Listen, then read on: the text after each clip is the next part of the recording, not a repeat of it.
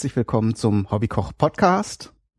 Heute wieder mit einem Gespräch oder aus der Rubrik Gespräche hatte, hatten wir ja schon angekündigt, der Tobias Steffken und ich hatten ja vor gar nicht so langer Zeit äh, ein Gespräch über Wein, sprich über Weinkultur, Geschichte, äh, im Grunde so ein, ja, so, so ein Einsteiger, so ein Einsteigerkurs, äh, kann man es fast nennen, begonnen.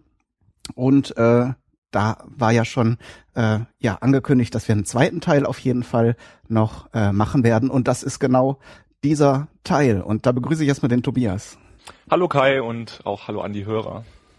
Und ja, fangen wir doch direkt an. Äh, wir wollten noch ein paar Dinge nachreichen. Erstmal, ich, ich fange vielleicht mal an. Deine Begeisterung äh, mit den äh, Gabriel oder Gabriel-Gläsern, äh, so hattest du sie ja genannt, hatte mich jetzt doch mal motiviert, die auch zu bestellen. Und ich habe auch gleich, so wie du es gesagt hattest, ähm, das dann ausprobiert mit meinen bisherigen Weingläsern und mit den neuen Gläsern äh, direkt zu vergleichen. Und ich kann das auch bestätigen. Also ich habe mir extra dann noch einen etwas besseren Weißwein gekauft und ja, was so die gerade die Aroma, äh, Aromen, die sich so ähm, entfalten im Glas angeht, ist es auf jeden Fall deutlicher ausgeprägt gewesen als in meinem anderen Weinglas. Und auch so das Trinken macht viel mehr Spaß, aber gut, wir wollen jetzt auch nicht so viel Werbung machen. Wie gesagt, dafür müssten wir jetzt eigentlich, ähm, hätten wir die eigentlich geschenkt bekommen müssen, aber ich habe sie auch ganz normal gekauft, wie, wie jeder andere auch. Ja, aber freut mich, dass, äh, dass dir auch so vorkommt. Ja. Und dann hatten wir, Ach so. Ja, bin ich mit meiner Nase nicht ganz so daneben. und dann hatten wir noch eine Sache, die dich im, im äh, Anschluss an die erste Sendung ein bisschen geärgert hatte. Und zwar ging es da um den Rotling. Ne? Da hatte ich dich irgendwas gefragt. Und zwar war es, glaube ich, die Sache mit dem, ob die jetzt vor der Gärung gemischt werden oder nachher oder sowas. Und da hattest du was gesagt und das war, glaube ich, nicht so im Nachhinein nicht so ganz richtig, ne? Oder? Genau, ich hatte gesagt, dass äh, die Mischung der fertigen Weine, äh, das ist natürlich völliger Quatsch. darf man zu meiner Verteidigung sagen, ich äh, bin ja in der Sektbranche eigentlich und da darfst du als zum Rosé Sekt herstellen Weißwein und Rotwein mischen, darfst du aber in der Weinherstellung nicht. Heißt, es werden halt direkt entweder ja die Trauben gemischt oder halt die Maische äh, mhm. beziehungsweise halt äh, der Most. Mhm. Und beim Rotling ist halt so, dass äh, rote Trauben und weiße Trauben halt direkt gemischt werden und auch zusammen abgekeltert. Mhm. Ja. Ich hatte übrigens dann, weil ich ja sehr neugierig war, ich dachte immer, ähm, dass das wäre so, so, so, so ein Witz, irgendwie Rot- und Weißwein mischen, äh, dass das äh, irgendwie gar nicht, gar nicht denkbar sei. Ähm, und ähm, Darum wollte ich den auch unbedingt probieren, habe das dann auch mal getan. Und diese fruchtigen Aromen und gerade diese, also der, den ich jetzt hatte, war jetzt jetzt auch nicht so ein ganz äh, edler Tropfen, ähm, aber diese diese Fruchtnote von Erdbeer war da auf jeden Fall auch drin. Also auf jeden Fall sehr spannend und ja, können wir ja auf jeden Fall auch mal im Auge behalten. Ja, das auf jeden Thema. Fall. Ja, war ähm, wollte ich nur klarstellen. Ich habe mich äh, bisschen geärgert, aber naja, man erzählt dann immer so und erzählt und erzählt und irgendwie ja, man kann ja auch nicht alles wissen direkt. Eben. Und wir haben ja auf jeden Fall auch immer die Gelegenheit, das dann noch zu richtig zu stellen. Genau. Okay, Gut, dann wollen äh, wir die. Achso. Ja, du wolltest nämlich auch noch einen kleinen Exkurs. Hier weiß ich nicht, ob wir das jetzt oder gleich. Genau, machen wir vorher alles, ja. Ja. Ähm, Stimmt, ich, ich habe so ein bisschen in meiner Erinnerung gekramt und da ist mir eingefallen, ähm, du, du kommst ja von der Mosel und ich habe sogar selbst auch schon mal Moselwein gemacht. Und das ist vielleicht eine ganz äh, witzige Geschichte. Ein Schulfreund von mir, ein sehr guter, der hat eben eine, eine Tante, die an der Mosel und zwar in Neumagen-Drohnen lebt. Und die hatte jetzt keinen Weinberg, sondern die hatte einfach ein, ein, äh, so am Hang einen Garten, auch sehr idyllisch, so eingefasst von so großen äh, äh, ja auch so Schiefersteinmauern mit so einem kleinen urigen Gartentor in der Mitte. Und die hatte halt ihr gesamtes Gartengrundstück eingefasst mit Weinreben. Bleibt auch gar nicht äh, aus wahrscheinlich. Also so rundherum sind halt die Weinberge auch. Und ähm, da waren wir genau zur Erntezeit auch da. Äh, also ein paar Freunde, also der besagte Freund und ein anderer Freund und ich. Und dann haben wir die äh, Trauben geerntet. Und dann sind wir, also da, wo die Tante lebte, schräg über die Straße war dann halt auch ein Winzer, der hat uns die abgenommen, hat uns jetzt die nicht auch direkt ausgepresst, das wäre für ihn auch zu aufwendig gewesen, aber er hat uns dann so ungefähr in dem Ausmaß dann Most äh, mitgegeben. Ich hatte ja, hab ja Gärballons äh, in, in Hülle und Fülle und hatte dann einen größeren mitgenommen.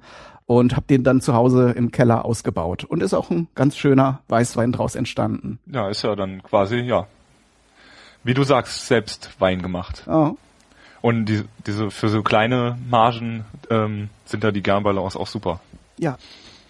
Und aber man muss auch sagen, äh, in kleinen Gebinden Wein machen ist wesentlich schwerer als in großen, weil du musst ja viel genauer arbeiten und jede, ja, wie soll man sagen, jeder Fehler ist halt konzentrierter, sage ich mal so.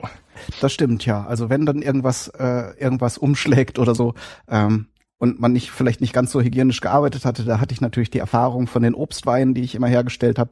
Äh, da sei vielleicht auch gesagt so, da haben wir von Freunden, Bekannten immer zum Beispiel Johannisbeeren, einmal sehr schön, da hatten die äh, Bekannten von meinen Eltern sehr viele äh, äh, Aprikosen und daraus Wein herzustellen, da, der war also sehr, sehr fein mit so richtig Marzipanaromen und solchen äh, ganz fruchtig und, und, und schön.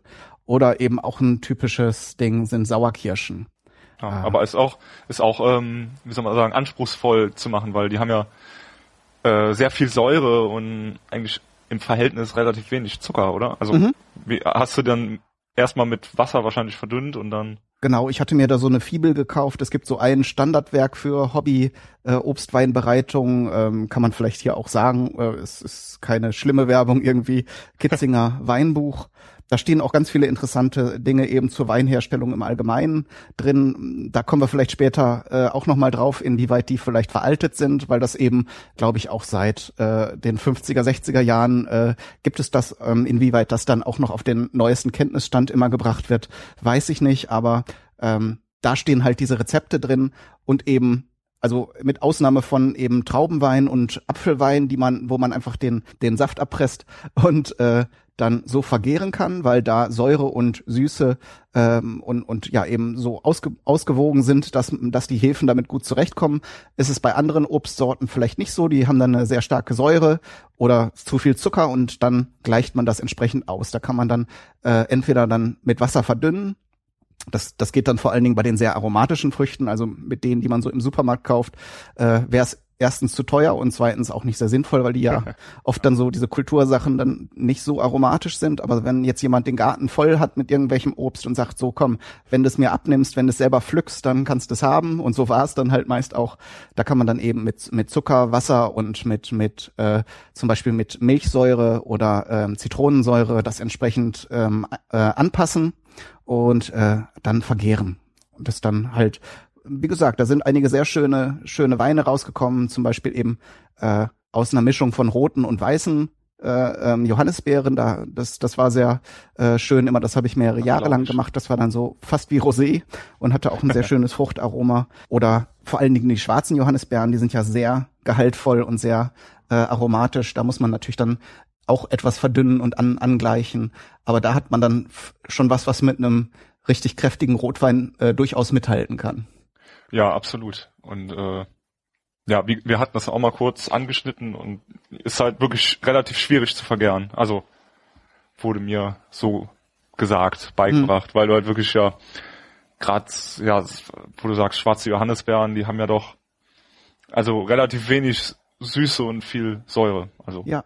Naja, und ähm, ich weiß nicht, inwieweit dann die kommerziellen Winzer dann auch, was Zusatzstoffe angeht, äh, eingeschränkt sind. Zum Beispiel, äh, viele Früchte haben dann ja viel äh, Pektin. Das ist ja das, was, ja. Wenn, wenn man äh, Gelee oder Marmelade herstellen will, durchaus erwünscht ist. Aber wenn man ein flüssiges Ergebnis haben will, dann muss man zum Beispiel die äh, entsprechenden Enzyme zu, zusetzen, die dann diese Pektine abbauen. Pektinase heißt es logischerweise. Genau, das gibt's im ja, konventionellen Weinbau, sage ich, oder also bei Trauben auch. Ähm, Pektinasen sind an sich schon an der Traube, aber wenn man da ein bisschen, bisschen nachhelfen will, gibt's die auch äh, von ja, einigen Herstellern zu kaufen. Darf man auch einsetzen. Mhm.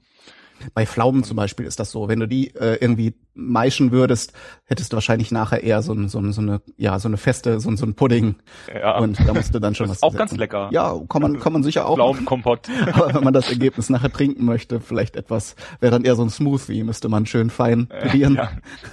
Ist ja auch im Trend. Aber. Also Traum, äh, Pflaumenwein ist ja immer, hier kriegt man mal beim Chinesen. Ja.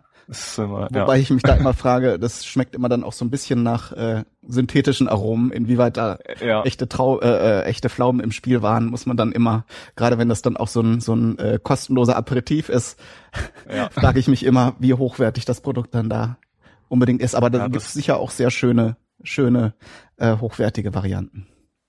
Bestimmt. Wir hatten auch immer hier so, so, ein, so eine Pizzeria, da gab es immer ab 20 Euro Bestellung oder so äh, eine Flasche Lambrusco Aha. dabei. Und das hat mich auf jeden Fall, also ich kann das gar nicht mehr trinken. irgendwie. Also an sich dieser Rotwein mit Kohlensäure ganz komisch. Also ja, Lambrusco nee. hat ja auch so diesen Ruf, auch wenn da ähm, mittlerweile auch viel dran gemacht wurde und es auch sehr hochwertige äh, äh, äh, Lambrusco, Lambruski oder wie heißen sie dann im Plural gibt, aber der der Ruf, der irgendwie aus den äh, 90er Jahren so kommt oder davor, äh, ist halt eben, das ist so das Pennerglück, ne, habe ich neulich gerade wieder gehört. Ja, ja. Äh, kostet äh, irgendwie auch so, dass auch dieser zwei, drei Euro Wein perlt ne, und, und dreht, aber äh, macht dann eventuell auch Kopfschmerzen. Ja, aber an sich, mein, wir machen ja jetzt auch ähm, hier so Sekko-Sachen sind ja auch mhm. sehr im Kommen. Das ist ja auch nichts anderes halt mit Weißwein. Also, ja. Weiß nicht. Und wo du jetzt gerade Pizzeria sagtest, da habe ich noch so ein Bild vor Augen, da waren wir irgendwie und dann ähm, spart man ja irgendwie noch ein paar Euro, wenn man das äh, direkt abholt und da sah ich dann irgendwie äh, auf dem Pizzaofen lagen dann die Weinflaschen. Ja, schön. So, äh, gute Lagerung sieht anders aus, aber das war dann wahrscheinlich auch so ein Wein, der gar nicht mehr tiefer sinken konnte, als dann auch bei hohen Temperaturen da irgendwie zu lagern. Schön. ja, wo wollten wir denn weitermachen? Wir hatten noch einen Nachtrag, glaube ich. Zum äh, Degustieren, genau, die Temperatur. Die Temperatur. Und ähm, ja, ich denke mal, allgemein sollte ja bekannt sein, dass man Weißwein eher kühl trinkt und Rotwein eher so, ja, Zimmertemperatur. Mhm. Ja, auch Schaumweine und ja, Sekt, Champagner, den ganzen, äh, die ganzen perlenden Sachen natürlich auch eher kalt genießen. Mhm. Einfach weil sie so, äh, also ja klar, kennt man ja auch allein vom vom äh, warmen Mineralwasser, äh, Sprudelwasser, so das ist dann ja manchmal auch so von der Kohlensäure ein bisschen zu zu extrem, wenn man es warm trinkt, ne? Und wenn man also so ein so ein, so ein gekühltes äh, Getränk mit Kohlensäure erfrischt halt viel viel mehr. Ja und Gas halt auch, also warme Flüssigkeiten können ja Gase nicht so gut halten. Mhm. Ähm, dann hast du halt auch ruckzuck da so eine abgestanden schmeckende Suppe, so irgendwie. Mhm. Also ist halt allgemein vom ganzen Gefühl, ja, von den Aromen und der Kohlensäure einfach wesentlich angenehmer, die kalt zu trinken. Und auch ja bei äh, Roséwein, wo wir jetzt schon also einen kleinen äh, Fable hier in unserem Weingespräch für entwickelt ja. haben, ähm, auch eher kühl. Ähm, ja, so um die acht Grad, sage ich mal. Okay. Und ähm, ja, Rotweine halt auch, ich sag mal, je schwerer die Weine werden, das gilt eigentlich im Weißwein wie im Rotwein, desto wärmer kann man sie trinken. Also wenn mhm. ich jetzt so einen leichten äh, 9, 10 Volumenprozent Mosel-Riesling habe, den trinke ich dann vielleicht ja so mit 10 Grad bisschen drunter. Wenn ich jetzt aber einen körperbetonten Weißwein habe, der vielleicht sogar ein bisschen Holz gekriegt hat, so irgendwie was, den kann man auch mit um die 15 Grad mal trinken, weil ja, der ist halt dem, dem steht das dann auch besser. Mhm. So. Der hat ja dann auch Aromen äh, dann auch intensiver wahrnehmen. Ne? Die genau, werden bei Kälte dann auch etwas runtergefahren. Ja. Was bei so einem ganz frischen Getränk dann, äh, so einem ganz frischen Weißwein ja dann vielleicht eher in den Hintergrund tritt. Aber wenn, wenn der dann besonders liebevoll und mit sehr viel Aufwand ausgebaut wurde, äh, was nicht heißen soll, dass die frischen Weißweine nicht auch auf, aufwendig und mit Liebe hergestellt werden, aber äh, du hattest eben dieses Beispiel mit den mit diesen äh, in sehr trendigen äh, äh, ähm, diesen dunkleren Weißwein, ne? Ja, äh, hier Orange-Weine oder so. Die sind ja fast schon, also die kratzen ja schon an der Rotwein Sparte, sag ich mal. Mhm. Wenn jetzt ein Weißwein fast ausbaust wie ein Rotwein, dann kann man den ruhig ein bisschen wärmer trinken, weil ja, dann kriegt man halt ein bisschen mehr mit und passt halt besser zu dem Stil. Mhm. Ähm, ja, man muss aber auch immer gucken, wenn man jetzt natürlich so ein Rotwein, also so ein Weißwein, äh, ja, bei warmen Weinen kommen halt auch die Weinfehler oder die Kanten bisschen mehr raus und ja, wie wir ja eben oder wie du eben auch schon gesagt hast, äh, Kälte nimmt halt auch ein bisschen zurück. Mhm. Also bisschen Beim letzten Mal hatten wir schon gesagt, ein, eine, ein, äh, einen Ausweg eben bei den Weinfehlern ist, das mit Süße zu kompensieren. Die Genau. überdeckt das auch ein bisschen. Aber auch wenn man den knacke kalt trinkt, ähm, dann, dann merkt man auch diese ganzen äh, säuerlichen oder bitteren Töne, die sowas dann annehmen kann. Ja, gera gerade Säure ist halt kalt wesentlich bekömmlicher. Also Mhm. wenn du mal wirklich so einen richtig sauren, warmen Wein, das ist äh, nicht so lecker. Mhm. Ja, wenn man äh, jetzt ein Beispiel aus dem Nicht-Weinbereich nehmen möchte, dann muss man nun mal hier Cola warm trinken. Ne? Die ist ja fast Ja. unerträglich. Ne? Das, äh, die hat ja auch sehr viel Säure und äh, Äh, ja, sowas. die hat, die hat tatsächlich sehr viel Säure. Also die hat wesentlich mehr Säure als Wein. Also Cola hat, glaube ich, pH-Wert von 2,8, Mhm. wenn man das mal schon so. Und so ein Wein, sage ich mal, hat heutzutage nicht unter drei eigentlich. Also so drei Ko- äh, 3,2 bis 3,4, sage ich mal, weil ja so rum. okay. Und äh, ja, ist ja schon, also 2,8 pH-Wert ist ja schon relativ niedrig. Mhm. Also Das, das stimmt ja. Also so für wer, meine Verhältnisse. ja, man kennt das vielleicht äh, neutral, also diese Skala mit den pH-Werten. Sieben ist halt neutral. Äh, wenn die Zahl größer wird, geht man in den alkalischen Bereich. Ähm, und und äh, bei unter sieben wird es dann immer säurer, saurer. Und da bin ich jetzt auch ehrlich äh, erstaunt, dass das dann bei Weinen tatsächlich auch bis, was sagtest du, drei? Ja, so drei. Also unter drei wird's dann auch wieder äh, sehr, ja, wie soll man sagen, sehr sauer. Kannst du Mhm. dann so richtig runterkauen. Ja. Aber du musst halt auch, äh, da kommen wir vielleicht bei der Weinbereitung später zu, ähm, schauen, dass du mit deinem pH-Wert auch nicht zu hoch kommst. So über 3,4 ist dann schon wieder kritisch, weil natürlich Mikroorganismen im sauren Medium wesentlich weniger sind oder ja, ist dann abgetötet auch wieder ein natürlicher Konservierungsmechanismus. Ne? Neben dem Genau. Alkohol ist die Säure natürlich dann auch nochmal, äh, hilft, hilft beim, beim Abwehren von irgendwelchen Schadkeimen. So. Ja, und dann ist halt auch, äh, ja, da gibt so viele Zusammenhänge, auch wenn du jetzt einen Wein, es kann Weine geben, die haben zwar mehr Gramm Säure auf in der Analyse, schmecken aber trotzdem nicht so sauer wie andere Weine, weil es Mhm. mal auf die Säure ankommt und welches Verhältnis der Säuren und ja, gut, da kommen wir noch zu. Da gibt es unterschiedliche Säuren und natürlich Ja. äh, der Zucker äh, spielt dann auch wieder, gerade wenn wir das Beispiel Cola haben, ne, das merkt man ja nicht, diese extreme Säure, weil eben auch außerordentlich viel Zucker drin ist und das kann bei Weinen, also nicht in dem Maßstab, aber kann bei Weinen natürlich auch sein, dass der, äh, der Säuregehalt dir gar nicht so auffällt, weil der vielleicht noch eine hohe Restsüße hat Ja. zum Beispiel. Ne? Ja, und halt auch der ähm, Mineralien- oder Mineralstoffanteil. Also wenn Mhm. du halt jetzt zum Beispiel viel Kalium hast, das macht den Wein wesentlich viel runder und äh, ja, ein bisschen sanfter. So. Aha. Ja, aber das ist noch, äh, ja, wie gesagt, wir haben noch viel vor uns. Genau, dann steigen wir doch direkt ein. Jetzt Wir steigen mal ein, genau. Ich habe mir so gedacht, bevor wir irgendwie, ja, würde ja keinen Sinn machen, mit dem Wein in der Flasche anzufangen. Wir wollen ja auch erstmal wissen, wo der Wein herkommt. Mhm.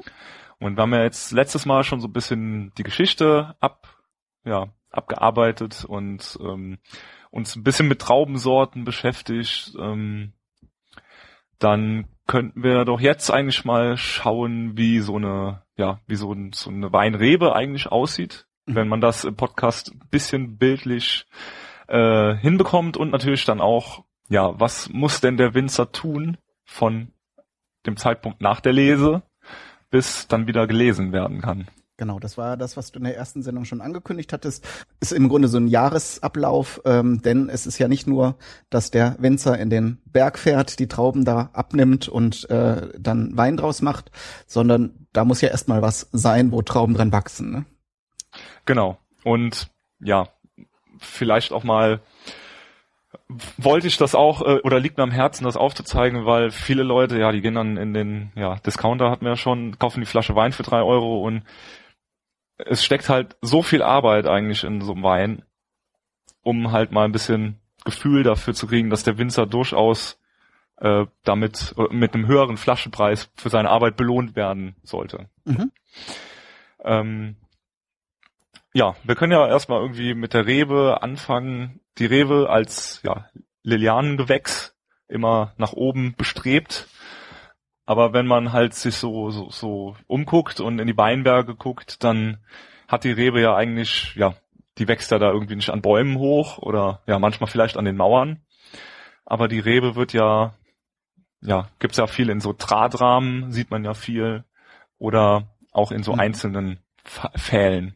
Genau, so, so der Ursprung, die natürliche Pflanze, man sieht's ja manchmal noch in so idyllischen Terrassensituationen, ne? wenn man genau, dann so Hausleben. so, so, so äh, genau, wenn dann so alles äh, so, so ein Blätterdach ist, da wachsen die Reben halt äh, dann über über das über das äh, Terrassendach. Und äh, wenn man die Rebe jetzt nicht äh, daran hindern würde, dann würde sie jetzt äh, gut bei dem Berg äh, wäre ja nichts, aber da würde sie wahrscheinlich dann irgendwo herumkriechen und ja, das äh, hat man Boden zum Beispiel, ähm, was du mal auf Lanzarote oder so oder oder Syrien nee. oder irgendwie so ein arabische Länder gibt's auch. Ähm, Lanzarote zum Beispiel, das ganz abgefahren Weinbau. Ähm, die buddeln so so Löcher, so Krater irgendwie, sehen aus wie so kleine Krater und äh, da liegen überall, also so ein Loch ist eine Rebe quasi und da liegt einfach die Rebe unten in dem Loch so drin und wächst vor sich hin, um halt vor diesen Winden zu schützen und dem doch sehr, äh, ja, fast pflanzenfeindlichen Klima da auf Lanzarote. Ist ja doch sehr hm. heiß und sehr windig. Ist das nicht auch da mit diesem Vulkangestein, mit diesem schwarzen, porösen? Genau, ja. da sind so schwarze und äh, ja, ganz abgefahrene Erziehungen und ähm, dann gibt's noch äh, andere Länder, so wenn man weiter in den Süden noch geht oder ähm, so ein bisschen in den Osten, ähm, die ba bauen wirklich so so Mäuerchen und hinter jedem Mäuerchen liegt so eine Rebe auf dem Boden. Also es ist wirklich, da gibt's, haben sich Menschen ganz abgefahrene Sachen einfallen lassen. Ja.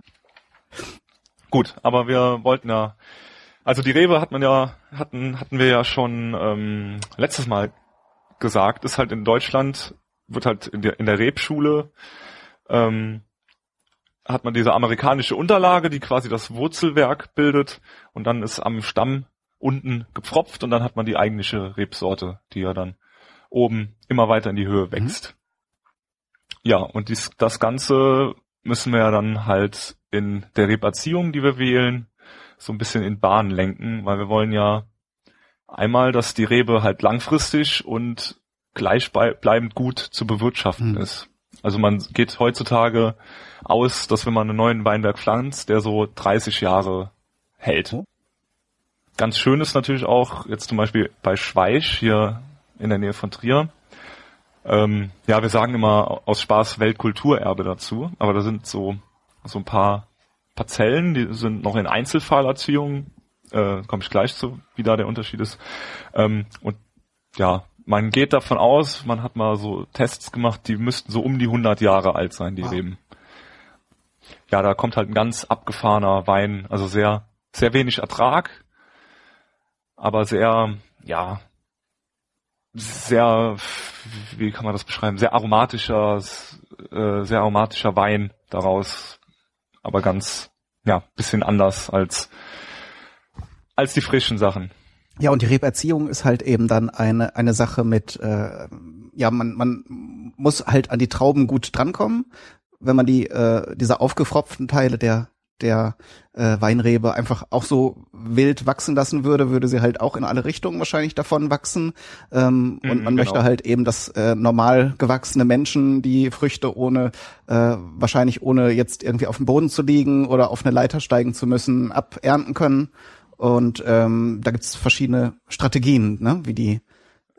Genau, also ich sag jetzt mal an der Mosel, da hatte man früher diese Einzelfälle, das, das kennt man bestimmt von Bildern, das ist so ein einfach so ein Pfahl, der neben der Rebe steht und dann wird ähm, so ein so eine wie ja man sagt Moselherz, dann geht halt der Stamm und dann sind die zwei Fruchtruten äh, werden wie so Herzen gebunden mhm. und da gehen dann die Triebe, die werden nach oben, äh, die wachsen nach oben und werden oben am Stamm dann immer, äh, an dem Pfahl immer weiter festgemacht. Und ähm, dann hast du halt ja so Reihen, wo jeweils ein so ein Stamm ist mit einer Rebe.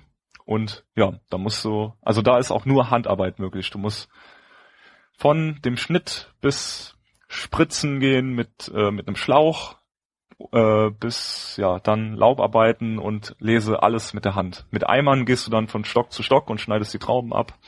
Und das halt sehr, sehr, sehr, sehr viel mhm. Arbeit. Aber halt auch so ein bisschen romantisch, ne? Also, ja, das ist das Bild, was man eigentlich so vom Winzer kennt, ne? Also diese, ja. diese, äh, ja, die Ernte verläuft dann mit so Körben und dann laufen die halt bis zur nächsten, bis zum nächsten Weg, der noch befahrbar ist und äh, laden das dann in die, in die Fahrzeuge ab.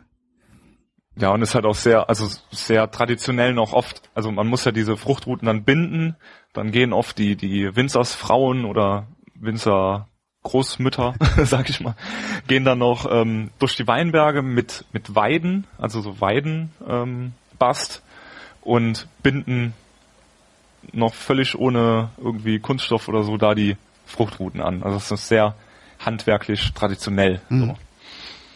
Ja, aber ist natürlich sehr schwer zu, reg äh, zu regulieren. Und dann hat man sich halt überlegt, ähm, also ich gehe jetzt speziell auf Deutschland ein, weil jedes Land hat so ein bisschen seine Erziehung. Ähm, ja, in Deutschland macht man dann halt, hat man diese Drahtrahmen gespannt. Mhm. Ähm, da hat dann halt die Rebe immer unter, äh, Drähte in unterschiedlicher Höhe, um dann daran hochzuwachsen, mhm. quasi. Und man legt halt dann die Fruchtroute, also das ist, ja, wie erkläre ich denn das jetzt bildlich, dass man das versteht? Also man sucht sich einen Trieb des, Letz äh, des, des vergangenen Herbsts quasi und schneidet dann alles andere ab und diesen einen Trieb oder zwei, je nachdem wie viel Ertrag man will, den nimmt man und biegt den an den untersten Draht, um den da zu befestigen, der dann die Fruchtroute fürs nächste Jahr wird, wo dann die Triebe dran wachsen. Mhm. Kann man das irgendwie so ein bisschen, ich weiß nicht, äh, also so, so wie ich es ähm, verstanden habe, also die Früchte wachsen halt immer nur an dem frischesten Trieb. Genau. Das heißt, die Pflanzen, die ähm, Triebe, die überhaupt erstmal die gewünschten Früchte tragen, ähm, werden so weit runtergeschnitten, bis auf ja zwei Ansätze sozusagen, wo dann wieder neue Ästchen rauswachsen, also einer oder zwei und genau. der wird dann entsprechend, wenn er dann da ist, äh, so angebunden, dass er eben in dieser äh, in dieser genormten Drahtkonstruktion, das sind ja dann irgendwelche Pfahlkonstruktionen, wo dann die Drähte aufgespannt werden, äh, angebunden wird, ne? so dass ja. man dann immer durchgehen kann und da die Trauben abernten kann. Ähm, ja, vielleicht finden wir auch ein anschauliches Bild, was wir vielleicht in den mhm. Podcast machen, äh, also in die Show Notes machen können. Ich habe dir hier in unserer Notiz ähm, das müsstest du sehen. Ja, das sehe ich gerade. Da sehe ich verschiedene Formen. Sprich, äh, da, da ist dann eben einmal dieser, dieser Auflage, heißt es, glaube ich, ne? Die sieht immer gleich aus, dieser Stock, der so aus dem Boden wächst. äh, genau, das unten ist ähm, ja einfach der Stamm. Also so dickerer Holz, ja, einfach ein Stamm. Mhm. Und dann hast du genau das, äh, dieses eine, einen lange, den man da sieht, der bei eins nach oben geht.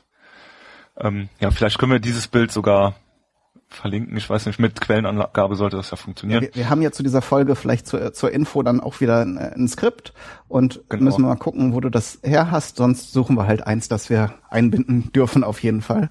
Ja. Ähm, ich glaube, die anderen Bilder, die ich weiter drunter noch habe, die sind sogar aus äh, der Wikipedia. Das sollte ja dann okay, funktionieren. Dann machen wir das wie beim ersten Skript, einfach die Quellenangaben dazu dann. Genau. Passen. Und dann hat, hat man ja da diese eine, das ist die Fruchtroute, dieser eine etwas dünnere. Mhm. Und der wird dann in diese verschiedenen Formen abgebogen, die man dann sieht. Das ist je nach, ähm, ja, bisschen Philosophie des Winzers. Okay. Ähm, wozu das ist, sage ich gleich noch. Und da, du siehst so kleine Nüppelchen an mhm. dem.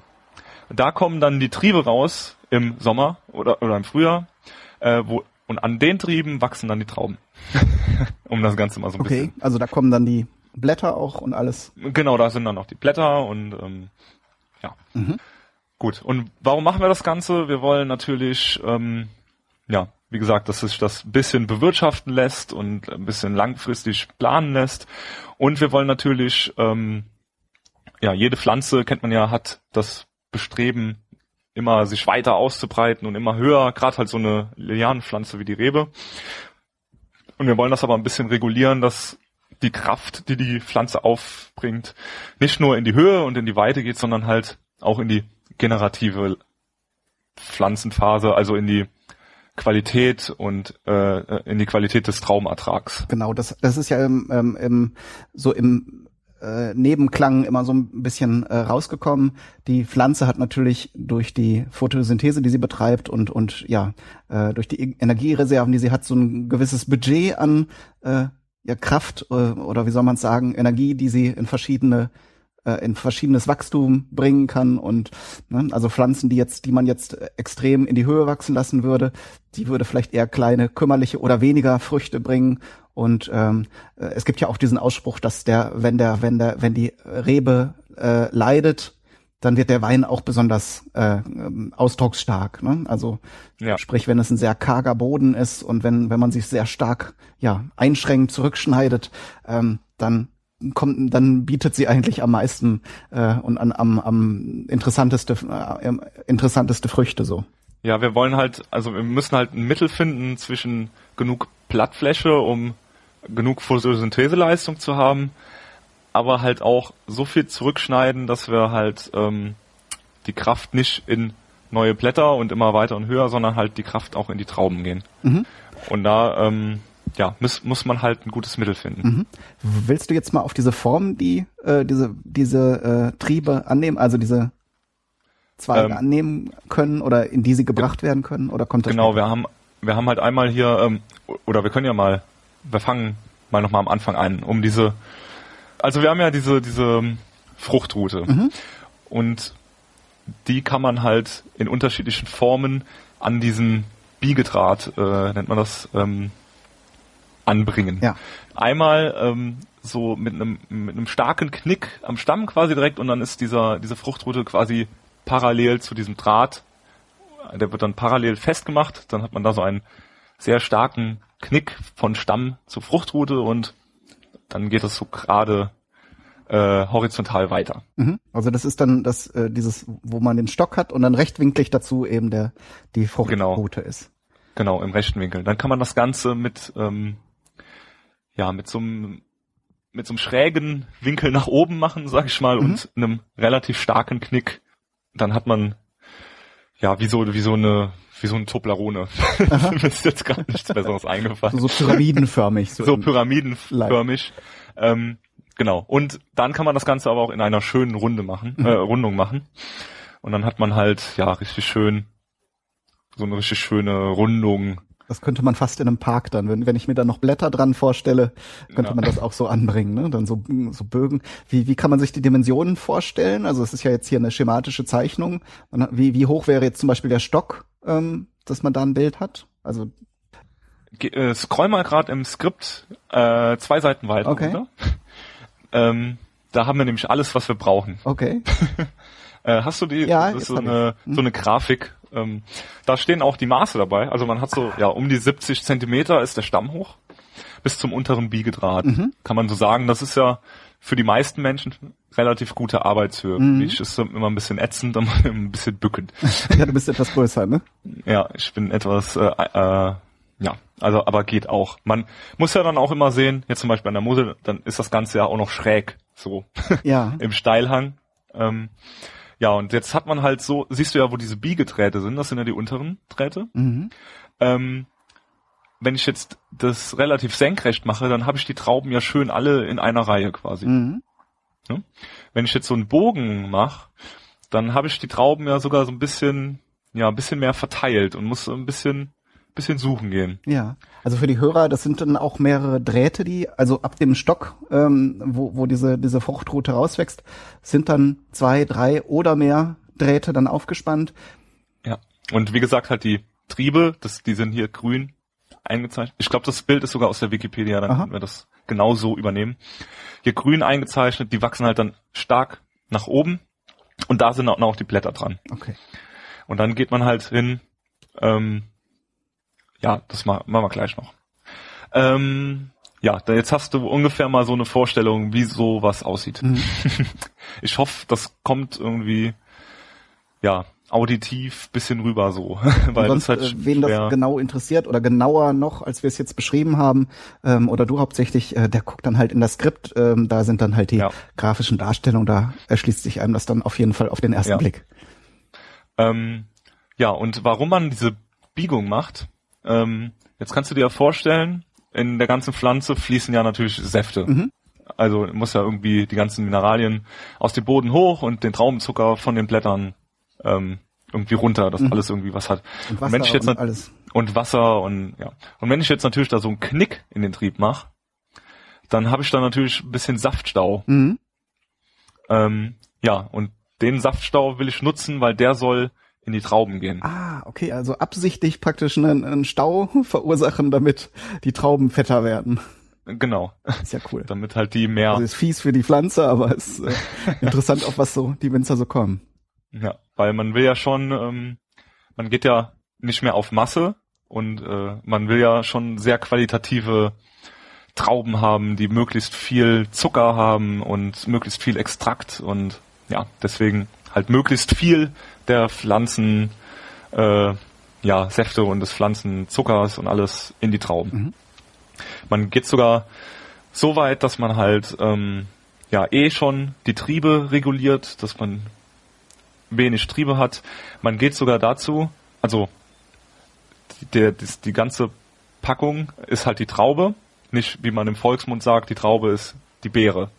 Mhm. Kann man da folgen? Also, dass man die Trauben halbiert. Also, dass man quasi, wenn man jetzt sieht, ah ja, da kommt dann die Traube und da sind dann schon die, die befruchteten Blüten und die Ansätze für die Beeren, Mhm. dass man dann hi- hingeht und einfach die untere Hälfte abschneidet. Dass man quasi nur oben die zwei Stängel hat. Da, da habe ich auch wieder hier meine, meine Gedankenhilfskonstruktion mit der Energie, die ja nur auf eine gewisse, also die ja nur eine gewisse Menge erreichen kann bei der Pflanze und die dann eben auf die Früchte letzten Endes verteilt wird.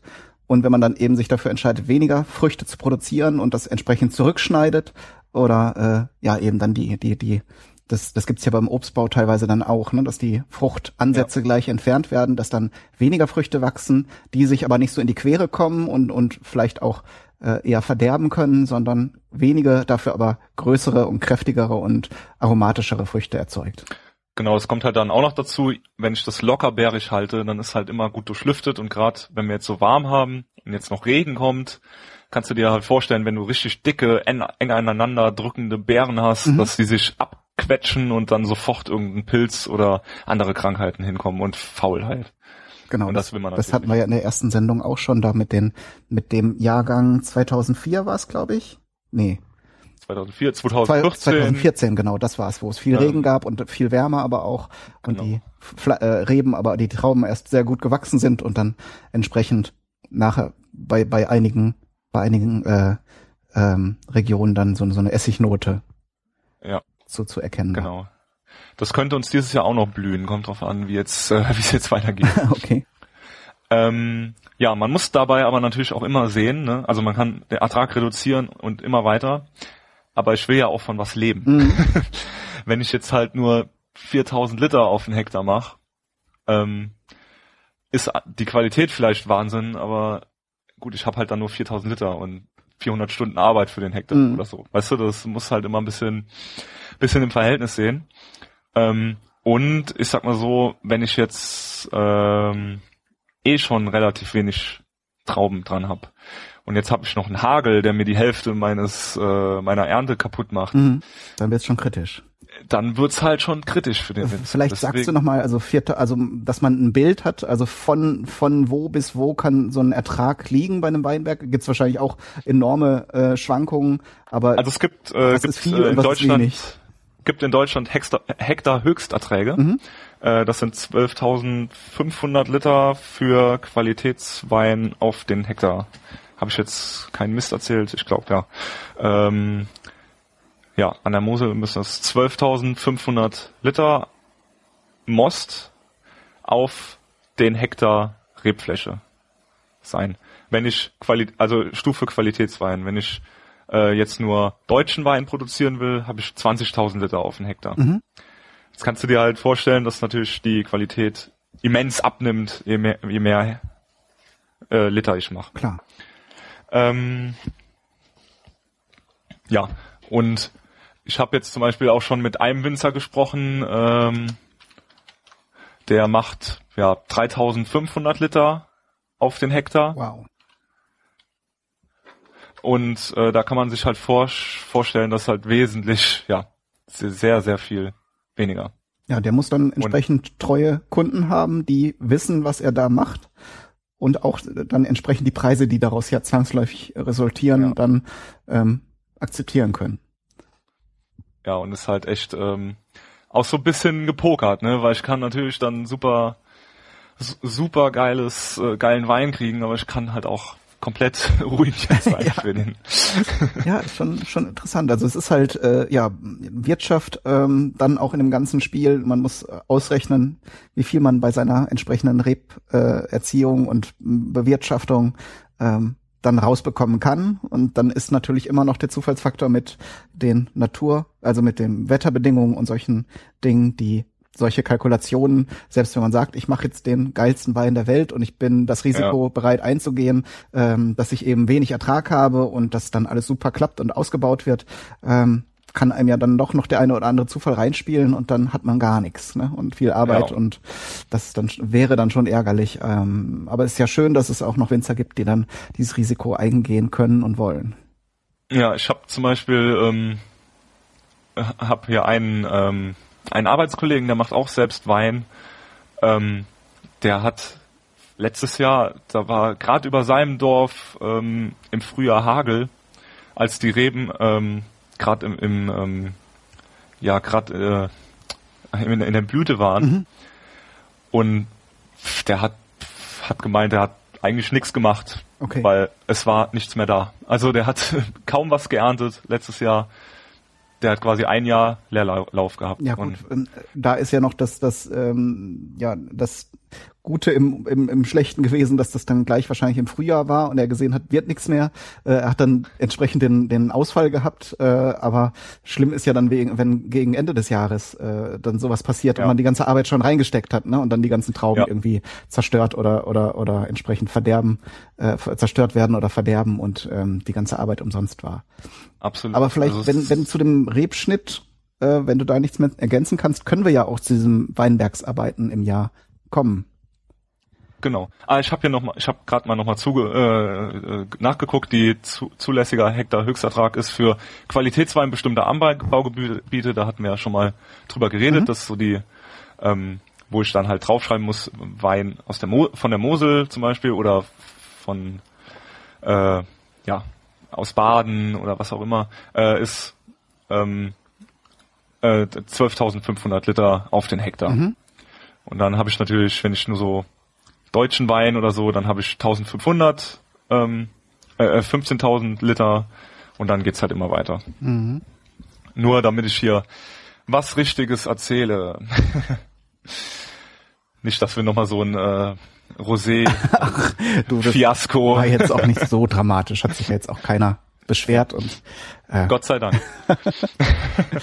Gut, ja, dann äh, können wir ja mal so die Arbeit über das Jahr ähm, mal sagen. Wir denken nämlich, ja cool, wir haben die Trauben gelesen, äh, die sind jetzt im Keller und gern vor sich hin, dann habe ich ja jetzt frei bis nächstes Jahr. Ist aber leider nicht so, schön wär's, ne? weil eigentlich direkt nach der Traubenlese, oder was heißt direkt, man, man sagt so, äh, die Blätter werden da eher dann ähm, gelb und fallen ab. Und man sagt so, wenn die Blätter fallen, dann fangen wir schon an mit dem Rebschnitt. Das heißt, ich stehe dann im Dezember mit der langen Unterhose und Handschuhen im Weinberg und fange schon an, ähm, die Triebe und die Fruchtruten fürs nächste Jahr zu schneiden.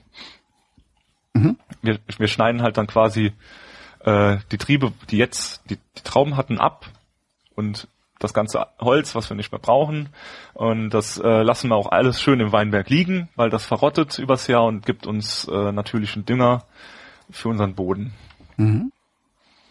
Ähm, ja, wenn wir dann geschnitten haben, dann haben wir ja über Heiligabend dann frei. manche, die, manche, die jetzt viel, äh, viel Rebfläche haben, die schneiden bis in den Februar hinein sogar. Also Januar, Februar. Mhm. Äh, und dann kommen wir zum sogenannten Biegen. Ja, das kann man sich ja vorstellen. Dann haben wir halt geschnitten und haben die eine Fruchtrute oder zwei, je nachdem, wie viel Ertrag wir wollen. Und dann müssen wir das halt ähm, ja in diesen Drahtrahmen reinbiegen oder halt je nach Erziehung, was wir da so wollen. Mhm. Also Äh, das, was wir jetzt eben gerade äh, gesagt haben, ne? Genau. Das machen wir am besten, bevor wir die ersten Knospen dran haben, weil man kann vorstellen, man biegt dann da so die, äh, die, die Fruchtrute rum und bleibt am Draht hängen und dann habe ich die Hälfte der äh, Knospen, wo die später Trieben, Triebe rauskommen, habe ich abgebrochen Mhm. und weggeruppt. Deswegen äh, lieber frühzeitig, so sofern der Arbeitszyklus das zulässt, ähm, halt schon biegen. Und dann können wir eigentlich äh, im Weinberg, ja, haben wir natürlich noch so ein bisschen Bodenarbeiten zu tun. Gegebenenfalls gibt gibt's Winzer, die düngen, ähm, wobei wir halt schon schauen, dass wir vielleicht mit dem, ja, wie gesagt, was wir abgeschnitten haben und mit den ganzen Beikräutern, die wir gepflanzt haben im Weinberg, sieht man ja jetzt auch häufiger.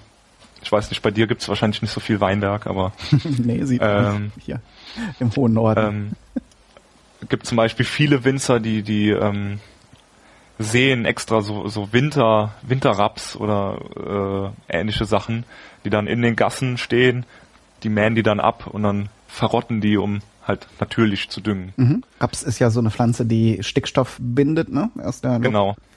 Und ich will natürlich recht viel Stickstoff haben, ähm, um natürlich ein anständiges Pflanzenwachstum hinzukriegen. Mhm. Allerdings auch nicht zu viel, weil dann wär, äh, wird dein Wein später, du hast, du hast eben schon gesagt, äh, je mehr die Rebe leidet, äh, desto besser. Äh, stimmt auch zum Teil, weil wenn ich so einen richtig stickstoffreichen, dicken, fetten Mutterboden habe, und äh, ich mach da draus, äh, stell da drauf Wein, dann kriege ich später auch so einen richtig, ja, so einen richtig pappigen, dicken Wein raus und ähm, ja, ist nicht jedermanns Sache. Mhm. Ja, hat man zum Beispiel in der Pfalz gibt's ja ja weniger Weinberge, auch oft so Weinfelder. Mhm. Die haben zum Beispiel oft auch dickeren Boden und man kennt ja auch so Weine aus der Pfalz oder Rheinhessen. Die sind ja auch ein bisschen öfter ein bisschen ja dicker, bisschen breiter, so ein bisschen extraktreicher, mhm. so als jetzt äh, ja vielleicht was karges von der Mosel. Mhm. Ja gut und dann ähm, geht das Jahr so voran. Äh, die, die Triebe wachsen, die Blätter wachsen. Ähm, Wo sind wir jetzt ungefähr in, von der Jahreszeit her? Äh, so so März, April, Mai, mhm. so, so Mai, Juni äh, geht dann, geht dann die Blüte los. Mhm. Das ist übrigens auch sehr schön. Also Weinberge in der Blüte. Jeder, der vielleicht mal im Frühjahr an die Mosel fährt. Habe ich jetzt gar kein ähm, Bild. Was, was für eine, also die Blüten weiß oder? Äh, weiß, Aha. ja. Ähm, Und dann entsprechend schon an diesen Rispen äh, oder beziehungsweise an den Stielen. Gesche Gescheine, sagt Gescheine, man. Gescheine, okay. ähm, also so, ja, so weißlich sind die, sind die Blüten. Muss ich mal suchen, ob wir da auch noch ein, ein Bild finden von einer Traubenblüte. Ähm, von, der, von der Weinblüte.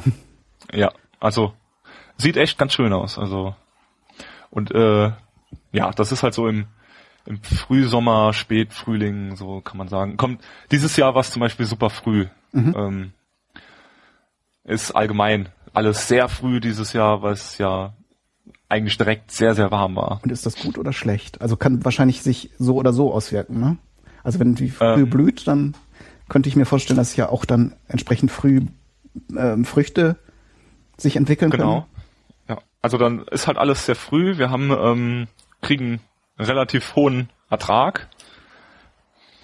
Was jetzt schon zu sehen ist, also also die Weine gehen jetzt, äh, die, die Trauben gehen jetzt schon in Wein, also kriegen jetzt schon Saft und werden weich. Okay. Ja, das sind erst so so kleine grüne Knubbel, ne, die sehr hart sind und noch nichts enthalten. Dann werden sie halt immer größer, transparenter, saftiger und und süßer.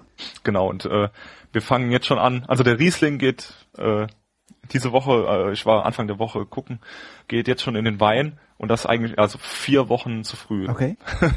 also um mal jetzt ein so so ein Bild zu kriegen.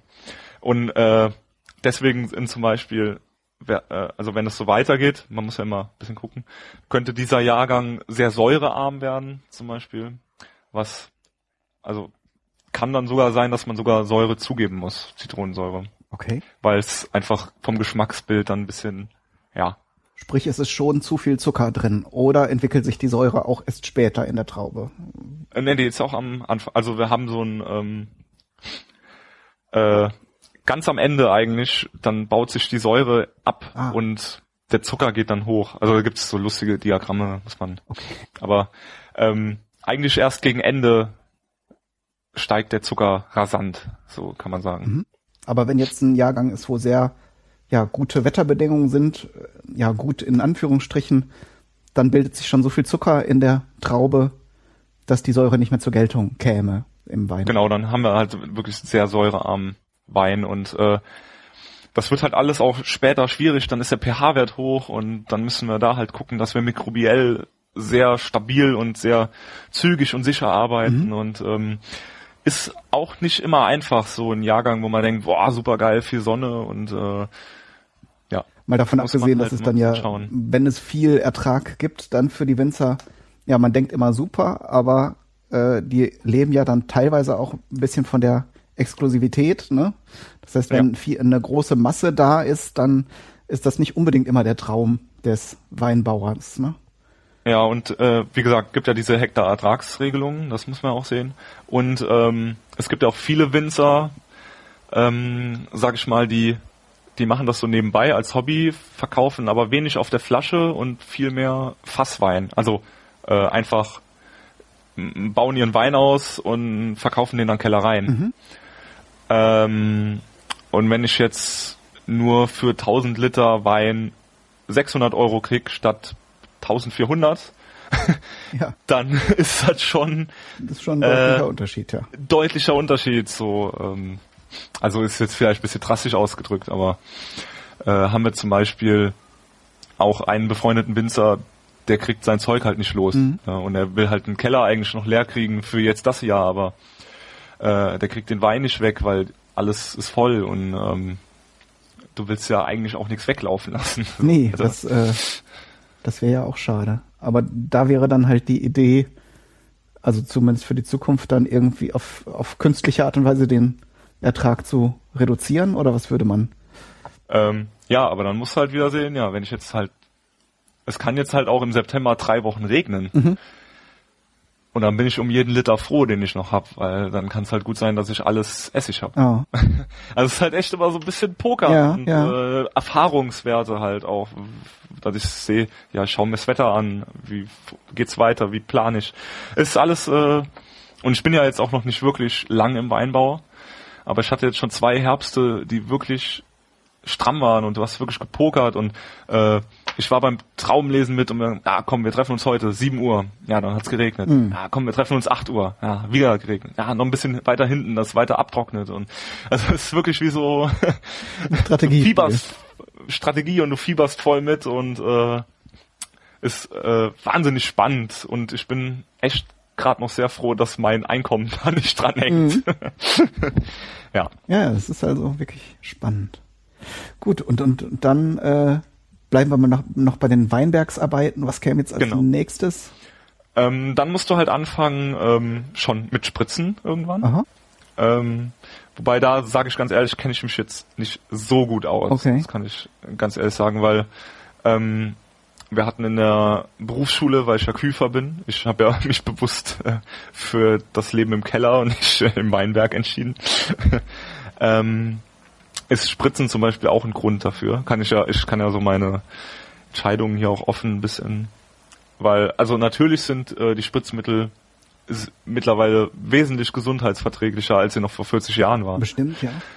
Ähm, und auch ähm, die Abbaurate der Spritzmittel ist, ist sehr schnell und eigentlich auch, also du findest später im Wein keine Spritzmittelreste mehr. Mhm.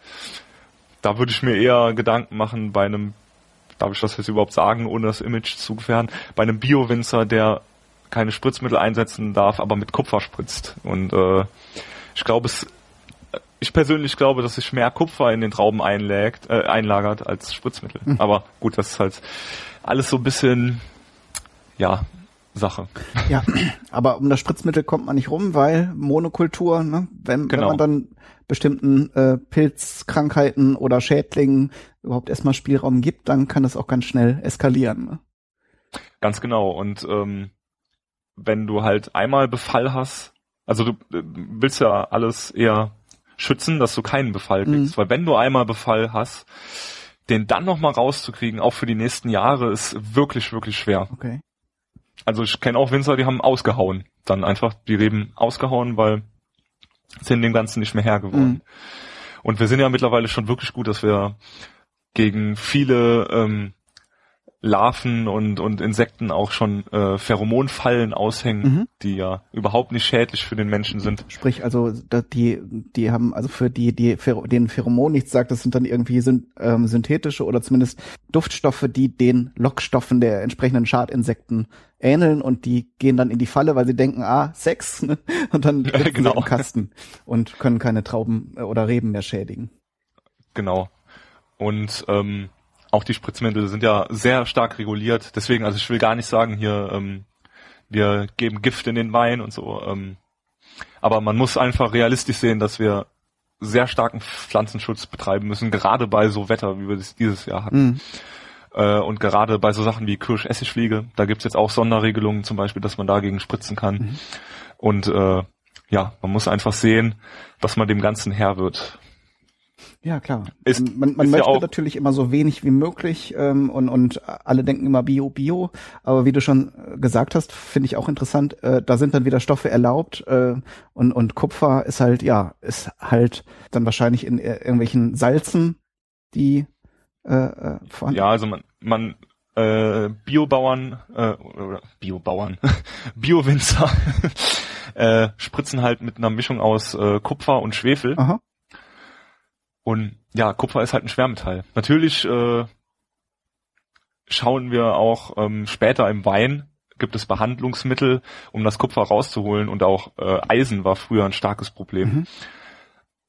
Also der Endverbraucher hat damit wenig zu tun, aber ob ich jetzt die ganze Zeit Kupfer um mich rum haben will, ist halt auch wieder die Frage. Mhm. Also man muss da einfach realistisch sein ja. und äh, und da die beste Lösung raussuchen, ne? Weil und da die beste Lösung raussuchen und ähm, ja, es gibt natürlich auch Sachen so wie biodynamischen Weinbau und so, aber ob jetzt das ist jetzt meine Meinung, ob jetzt das Horn mit Kräutersud, was ich im Weinberg verbuddel, das sind dann die wirklich gegen Käfer, ne? ja, wirklich gegen Käfer hilft, muss jeder selbst wissen. Ja, ich, ich habe es ja nun auch schon äh, in, an verschiedenen Stellen gehört. Ähm, das ist dann immer die Sache, ob, ob man den Menschen, die an diese Konzepte glauben, äh, ob man die belehren soll, weil die ja teilweise dann auch wirklich sehr gute Weine machen und da gibt ihnen dann einfach das Ergebnis recht. Ne? Ja, da muss ich sagen, es gibt fantastische biodynamische Weine. Ähm, aber das ist ja logisch, wenn du dich um deinen Weinberg kümmerst mhm. und wenn du dich um deinen Wein kümmerst und den Wein mit halbwegs Verstand machst, also die benutzen natürlich dann halt auch Methoden, um den Wein auszubauen, die einfach Sinn machen und ähm, die einfach guten Wein herausbringen. Ja. Dann schmeckt der Wein natürlich gut. Klar. Ob ich jetzt natürlich dafür meinen Weinberg mit einem Pferd bearbeiten muss, das ist dann jedem selbst überlassen. Ja, eben. Und, und das ist eben der Punkt, ne? wenn sie da viel ähm, Sorgfalt und Liebe und Aufmerksamkeit für die Pflanzen aufbringen ne? und dann vielleicht ein paar kuriose Sachen machen, wo man sich dann drüber streiten kann oder man lässt es eben, ob das sinnvoll ist oder nicht, aber die Menschen ähm, widmen sich dann halt doch sehr intensiv dem Produkt und, und das kann ich mir gut vorstellen, dass man das dann auch merkt. Ne? Da, da sehe ich dann eher, äh, da bin ich eher so ein Mensch. Es gibt ja nun auch durchaus Menschen, die sehr kritisch dann diesen Sachen gegenüber sind, aber da sehe ich es eher so, da lass sie, lass sie machen, wenn sie wenn sie da ein gutes Produkt erzeugen, dann sollen sie da eben bei Vollmond ernten oder was auch immer sie da machen wollen. Ähm, ja. Wenn, wenn das Ergebnis stimmt, dann ist das halt so, dann machen sie es halt so eben, wenn ich halt einen Wein dafür bekomme, der mir super schmeckt, dann ist mir das eigentlich egal, ob der nackt um den Rebstopp getanzt hat, äh, kann er von mir aus machen. Genau. also, ähm, ja. Jetzt sehe ich hier noch, äh, also biologische Verfahren, äh, hattest du eben gesagt, die Pheromonfallen gehören zum Pflanzenschutz. Wahrscheinlich gibt es dann auch so ähm, äh, äh, Insekten, die dann die Schadinsekten fressen, ne? dass man so Nützlinge irgendwie ausbringt oder so gibt's. Genau, es ist immer eine immer immer eine lustige Sache, ähm, wenn man gerade irgendwie mit Kindern oder so durch den Weinberg geht, dann sagt man nämlich, was ist das größte Raubtier im Weinberg? äh, und das ist tatsächlich der Marienkäfer, mhm, der dann die Blattläuse entsprechend auffrisst. Genau. Sowas haben wir halt ähm, und auch so. Ähm, wir haben halt jede Menge nützliche Insekten, mhm. die ähm, wie wir halt auch ähm, Pflanzen nutzen, die ähm, also die Leguminosen nutzen, die Stickstoff speichern als Pflanze zum Düngen, haben wir halt natürlich auch tausende Insekten, die uns helfen. Mhm. Was ja auch schön ist. Man kann aber auch zum Beispiel, ähm, es gibt ein paar Reb, äh, Rebsorten, die extra pilzresistent sind. Die könnte man zum Beispiel auch Pflanzen. Mhm, also Dazu allein durch die halt Züchtung oder durch die verwendete genau. Rebsorte schon verhindern, dass da großartig was drankommt. Ne? Äh, ja, leider sind halt so die etablierten Rebsorten, wie jetzt zum Beispiel äh, die ganzen Burgundersorten oder Riesling oder so, die gehören halt leider nicht so mhm. zu den resistenten Sorten. Da ist dann wieder die Frage der Strategie, ne? Der Kunde möchte halt Riesling trinken. Äh, und, genau. und wenn man dann irgendeine Neuzüchtung äh, verwendet, ist immer das große, die große Frage, ob das dann nachher einen Abnehmer findet. Ne? Ja. Und jetzt sehe ich hier noch bei Pflanzenschutz kulturtechnische Verfahren, da kann ich mir jetzt gar nichts. Das ist, das ist sowas, ja. Also das, ach so, diese Züchtungsgeschichten. Und, und mechanische Verfahren wahrscheinlich Schädlinge irgendwie absammeln oder Ey, halt, ich äh, scha schau halt zum Beispiel so ähm, schon, äh, dass ich zum Beispiel, wenn ich ähm, meinen Weinberg neben einer Brachfläche hab oder so, mhm. natürlich sind da viel mehr Insekten und Tiere und äh, die meinem meinem Wein gefährlich werden können, sag ich mhm. mal, dass ich da halt schon so ein bisschen durch Bodenarbeit und ähm, auch durch, durch Pflanzen, äh, Rebschnitt zum Beispiel ist auch, kannst du auch mit, äh, kannst du auch schon Pflanzenschutz mit betreiben, weil wenn ich so ein wild wachsendes Ding da hab, äh, da kann sich natürlich viel mehr einnisten oder, oder dass ich die Trauben relativ lockerbärig halte äh, und relativ gut durchlüftet. Mhm. Deswegen mache ich zum Beispiel, kommen wir zur Laub Laubarbeit, die Blätter, die Blätter in der Traubenzone irgendwann weg, damit die Trauben gut durchlüftet sind. Mhm damit ich da nicht schon irgendwie Pilzinfektionen reinkriege. Sprich, äh, einfach gesagt, wenn da ein Blatt auf der Traube liegt, da sammelt sich natürlich auch die Feuchtigkeit und da kann dann auch ein Pilz genau. sich besser entfalten. Ne? Genau, das gerade ähm, gerade in der Traubenzone macht man viel damit. Man muss halt ähm, da auch ein bisschen aufpassen, weil wenn ich ähm, äh, die Traube, die, die, die Traubenzone entblätter und riesen viel Sonneneinstrahlung habe, dann kriege ich halt auch Sonnenbrand. Also klingt doof, aber. Ja, äh, gerade wir hatten ja gesagt, bei dem Pinot Noir, also dem Burgunder, das äh, sagtest du ja auch, die, die Trauben, die, die, die Früchte haben halt keine sehr dicke Haut. Ähm, aber wahrscheinlich auch bei, bei anderen Traubensorten. Wenn die Sonne da drauf knallt oder gerade wenn morgens dann der Tau, noch Tautropfen da drauf liegen, dann ist das ja, ja. wie eine Linse. Und wenn dann erstmal ein Loch reingebrannt ist, dann ist natürlich allen möglichen Keimen Tür und Tor geöffnet. Ja. Und deswegen will ich halt sowas, ja, dass ich mich ein bisschen um die Traubenzone kümmere, dass ich halt auch, ja, wenn ich jetzt da riesig viel Unkraut stehen habe, wo sich irgendwas, dass ich da ein bisschen die Hand drauf halte, äh, ordentlich mähen gehe, mhm. also als mein Weinberg ein bisschen, ja, ein bisschen sauber halte einfach. Okay. Ähm, und dann nicht so Wildwuchs, Wildwuchs hab. Ähm, dann ja, da stehen biologische Verfahren, das halt wirklich, dass ich andere Insekten einsetze, die meine Schädlinge fressen. Mhm. mhm. Ähm, was haben wir denn da noch aufgeschrieben? Pflanzenschutz, biotechnische Sachen. Ja, das ist so Sachen wie äh, mit diesen Pheromonfallen, mhm.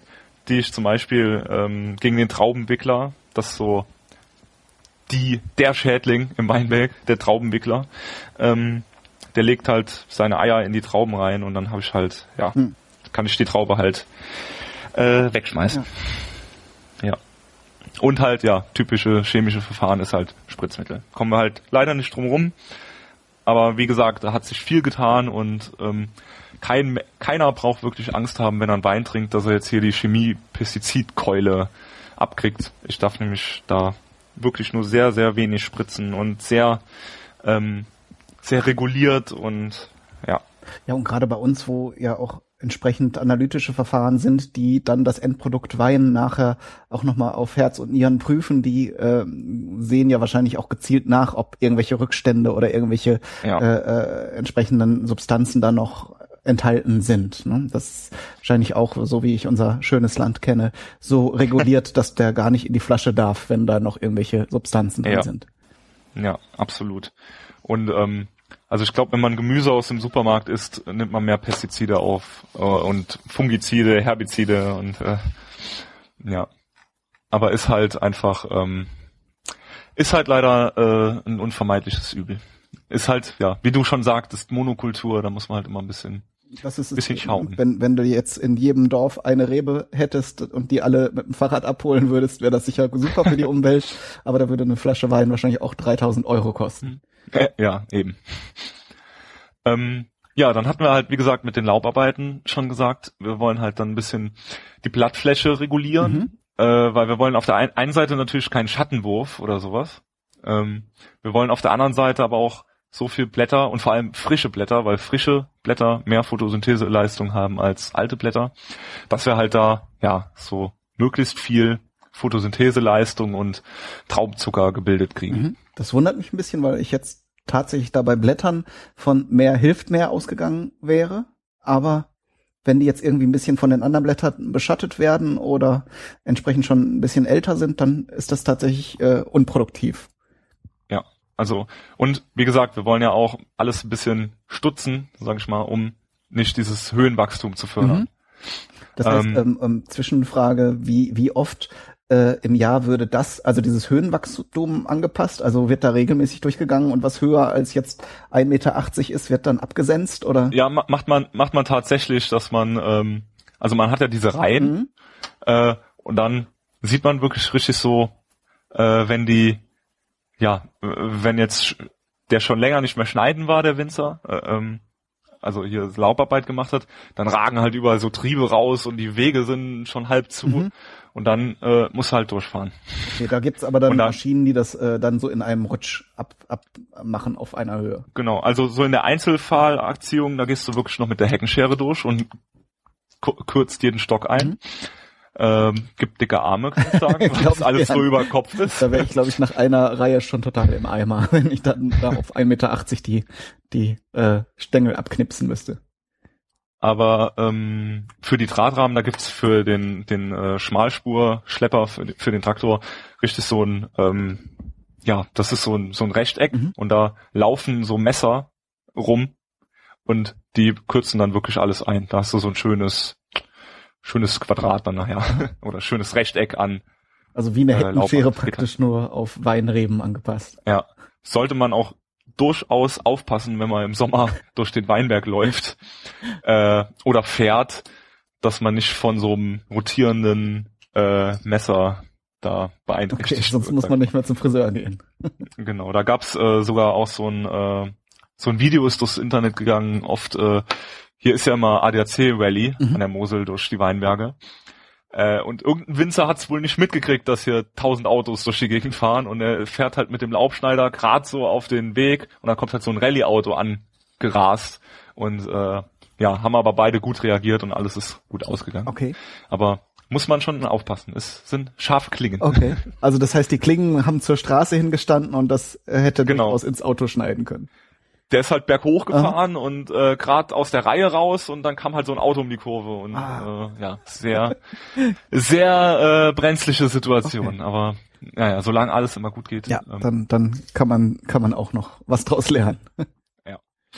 ähm, ja, dann haben wir natürlich auch immer am Stamm unten noch so ein paar Triebe, die sich da einschleichen, weil wir haben ja haben ja immer noch eine Pflanze, die will ja äh, gerne wachsen und dann musst du halt auch durchgehen. Das ist aber eher im Frühjahr schon so, dass du an jedem Stamm äh, unerwünschte Triebe alle abmachst, damit halt wirklich ja keine Kraft darf halt irgendwie schlecht genutzt werden. Sind das tatsächlich dann auch die von dieser äh, anfangs genannten Auflage, also aus der praktisch aus der Ursprungspflanze, die die äh, die, die das Wurzelwerk stellt sozusagen, oder ist das einfach? Da kannst du später hingehen und noch ein paar Triebe wegmachen, ja, je nachdem. Und ähm, halt der Stamm, also richtig das Der Stamm ist aber dicke schon das unten Holz. oder? Das ist genau das unten der aufgefropfte, also der der dickere Teil. Mhm. Da kann es sein, dass es sogenannte Wasserschosse gibt und da bilden sich dann einfach so kleine Ästchen, Okay. also kleine Triebe. Das hast du ja beim Baum auch manchmal, Mhm. dass Das du so unten an der so- Seite so, Mhm. ja nochmal so Äste bildet. Und die willst du halt nicht, weil die kosten halt Kraft. Ja, und dann, ähm, wie es so ins Jahr geht, das geht eigentlich so mit dem Laubschneiden äh, zusammen, dass halt die Triebe auch trotzdem immer weiter höher wachsen. Mhm. Und dann siehst du ja in diesem, diesem Bild, dass halt mehrere Draht, Drähte sind. Und wenn dann die Rebe wieder einen Draht erreicht hat, dann musst du das halt richtig, die, die, die äh, Rebe ein bisschen unterstützen und an den Drähten richtig festmachen. Und dann äh, hast du oft, zwei Drähte auf gleicher Höhe nebeneinander gespannt sind, wo sich die Rebe dann erstmal so einhakt und dann kannst du die bisschen nach oben verschieben und so zusammen zusammen äh, machen mit so einer Klammer. Ähm, das nennt man Lorenzklammer. ja, ist schon Ist also wie so ein schon Clip sehr oder wie so ein Gummiband oder? ja, so, das ja, äh, gibt's mit Gummiband, gibt's aber auch äh, mit so einer äh, aus aus Metall einfach so eine Klammer, die du so zusammen klippst, wie so eine wie so eine Wäscheklammer Mhm. sieht das bisschen aus. Ähm, ist jetzt schon alles sehr speziell, aber ich wollte ja darauf eingehen, dass wir hier äh, was die Winzer hier so alles leisten müssen. Und das sind natürlich ganz schön viele Handgriffe, ne? wenn man jeden einzelnen Trieb da festmacht. Ja, und äh, jetzt gibt's natürlich schon viele Maschinen, die das auch äh, automatisiert ähm, machen. Aber es gibt auch Dutzend Winzer, die das alles noch von Hand machen. Die wirklich, die haben jeden Stock, jeden Trieb, alles in der Hand im Jahr. Ja, man sagt so, ja, um die 400 Arbeitsstunden pro Hektar im Jahr. Naja, aber ich, ich denke mir da auch immer, diese, diese Nähe zu, zu den Reben, da rea reagiert man natürlich auch schneller auf irgendwelche Anzeichen von äh, Befall, von, von, von guten oder schlechten Anzeichen der Reifung und, und kann da auch noch schneller reagieren, als wenn man da mit einer Maschine durchfährt. Dann hat man die Arbeit zwar schnell erledigt, aber merkt vielleicht nicht, dass da vielleicht schon irgendeine Fäulis im, im Gange ist. Ne? Ja, also ich sag mal so, ähm, so eine Maschine ist halt eine riesige Arbeitserleichterung und auch die Winzer sind super, super bemüht um ihre Weinberge und so. Mhm. Also wenn ich, wenn ich die Möglichkeit habe, das mit der Maschine zu machen, dann will ich das eigentlich schon machen. Okay. Weil, also gerade wenn du halt voll Ertragswinzer bist. Wenn du jetzt, äh, ich habe zum Beispiel gerade, ähm, sind wir gar nicht drauf angegangen, ähm, was im Glas von auch einem guten Bekannten von mir, der macht halt ein, eineinhalb Hektar hat er nur noch, macht er so im Nebenerwerb. Der geht natürlich noch überall mit der Hand rein und macht alles mit der Hand. Außer halt so Spritzen und äh, Laub schneiden, das machst du halt schon, auch als kleiner Winzer mit dem Traktor. Mhm. Klar, gerade weil beim Spritzen möchte man dann doch auch nicht äh, direkt daneben stehen. Oder so, so das möglichst schnell Ja, auch. wenn möglich halt mit Traktor. Es gibt allerdings auch äh, Sachen, zum Beispiel in Schweich bei dem Winzer, bei dem ich äh, nebenher mal mitgehe.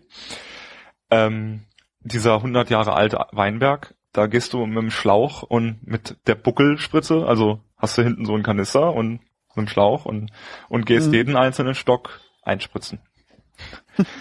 also es ist halt wirklich Knochenarbeit und Ja, also das bescheuert eigentlich. So. Bild kenne ich, aber ich kann mir auch vorstellen, dass man da ganz schön geschafft ist. Und naja, also diese Spritzmittel, auch wenn die harmlos sind, wenn man sie ja dann direkt in der Nähe hat, ähm, du sagst zwar klar, die bauen sich dann halt ab, wenn sie ihre Wirkung getan Ja, haben, aber- wenn sie ausgebracht werden, ist das ja dann auch nochmal ein anderes Ding. Ne? Eben. Wird sicher auch alles nicht mehr so schädlich sein wie vor 40 Jahren, aber ähm, naja, Muss auch nicht sein. muss nicht sein, wenn man es nicht, Ja. wenn es nicht unbedingt muss. Ne? Ja. Genau. Ja, und äh, wie gesagt, also ich jeder Winzer soll bitte so viel mechanisch machen, wie irgendwie geht, weil Gut, war jetzt auch nicht so, also war jetzt auch nicht Nee, nee, nee, nee, jetzt irgendwie äh, alles schlecht nicht. ist mit Maschinen, ne? Also ich ähm, habe ja schon mich bekannt als Romantiker Ja. und habe halt natürlich auch dieses Bild gerne, aber ich die Arbeit möchte ich natürlich auch nicht machen. Ja, ja. Und natürlich, wenn der wenn der Wein dann doppelt so teuer ist, dann äh, ist das natürlich auch eine Sache, wo man sagt, dann nimm doch gerne den Trecker. Genau. Hauptsache, du machst einen guten Wein. Ähm, gut, ja, und dann haben wir auch schon über ein bisschen die Entblätterung geredet, dass wir halt die Traubenzone schön frei machen, dass wir halt ähm, da auch die Trauben ja auf der einen Seite auch so ein bisschen abhärten gegen die Sonne und ähm, ja, wir kriegen natürlich, wenn die Trauben schön in der Sonne sind, auch äh, ganz andere Aromen und Farben und äh, auch natürlich mehr Mostgewicht, weil also ähm, wie war's? Ich glaube, die Traube kann selbst bis zu 74 Grad Öchsle durch Photosynthese erreichen. Frucht, Äh, die, also die selbst Frucht selbst, also die, die Pflanze selbst bis 74 Grad Öchsle durch Photosynthese, durch den äh, Zucker, den ja durch die Photosynthese gebildet wird. Und alles, was darüber ist, ist äh, ein, äh, also Konzentration. Mhm. Dass wir quasi später Sonne haben und die Beeren eintrocknen. Dass halt möglichst wenig Wasser drin ist, Entschuldigung. Aha. Ähm, Ist ja interessant. Also ja klar, die, die Trauben sind ja auch grün. Aber das heißt, die, der Zucker bildet sich auch direkt in, in den Trauben. Ja, wir haben dann, ähm, also, äh, ja, also sp- später, ähm, ne, also der Zucker bildet sich schon in den Blättern, wird dann in die Trauben gegeben. Ähm, aber später halt, wenn wir Richtung äh, Lese zugehen, dann ist irgendwann das Maximal-Mostgewicht erreicht, was die Pflanze durch Photosynthese herstellen kann. Und mhm. dann geht es nur noch durch äh, Aufkonzentrierung des, äh, des Mosts in der Beere. Also quasi, dass wir Wasser entziehen durch Sonneneinstrahlung, Wärme oder auch, wie es dann beim Eiswein ist, durch Kälte. Mhm.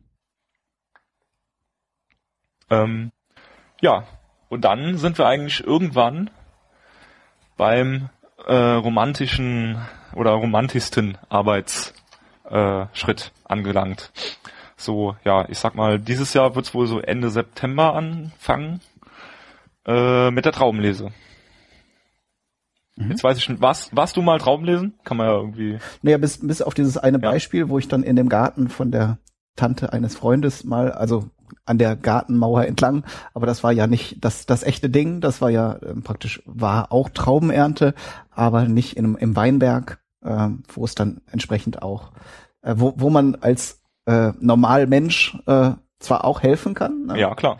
Aber ähm, es gibt dann halt auch die Erntehelfer, die aus allen möglichen Teilen Europas auch zu diesem Zweck anreisen Gut, die, und ja, aus der Region Menschen. Die gibt's halt oft, äh, weil sich viele Leute dafür zu schade sind, sage ich jetzt mal ehrlich. genau. Also, also es gibt ja genug Menschen, die Arbeit suchen, aber sie wollen dann halt auch gemütlich an einem Schreibtisch sitzen. Beziehungsweise äh, wäre ja auch ein super Studentenjob, sage ich jetzt mal, dass du einfach zwei Wochen im Herbst Traum lesen gehst. Ähm, ja, aber da muss man raus und sich bewegen. hat womöglich kein WLAN. genau, er hat kein WLAN. ähm, nee, aber für mich, ähm, ich war jetzt ja zwei Jahre mit, ist wunderschöne Arbeit. Also du bist natürlich super platt, weil du fängst morgens in aller Frühe an, bist mhm. den ganzen Tag an der Luft, äh, die ganze Zeit in dem Steilhang am Rumstehen und ähm, mit den Händen halt mit der Handschere die Trauben am Abschneiden in diese Bütten rein und die muss so rumschleifen und wirklich anstrengende körperliche Arbeit. Äh, wobei ich mir da denke, die Frau neben mir, die 76 ist, die macht das auch zwei Wochen mit, dann schaffe ich das auch. Ja. Ist halt Leistungstraining. Ja. Ne?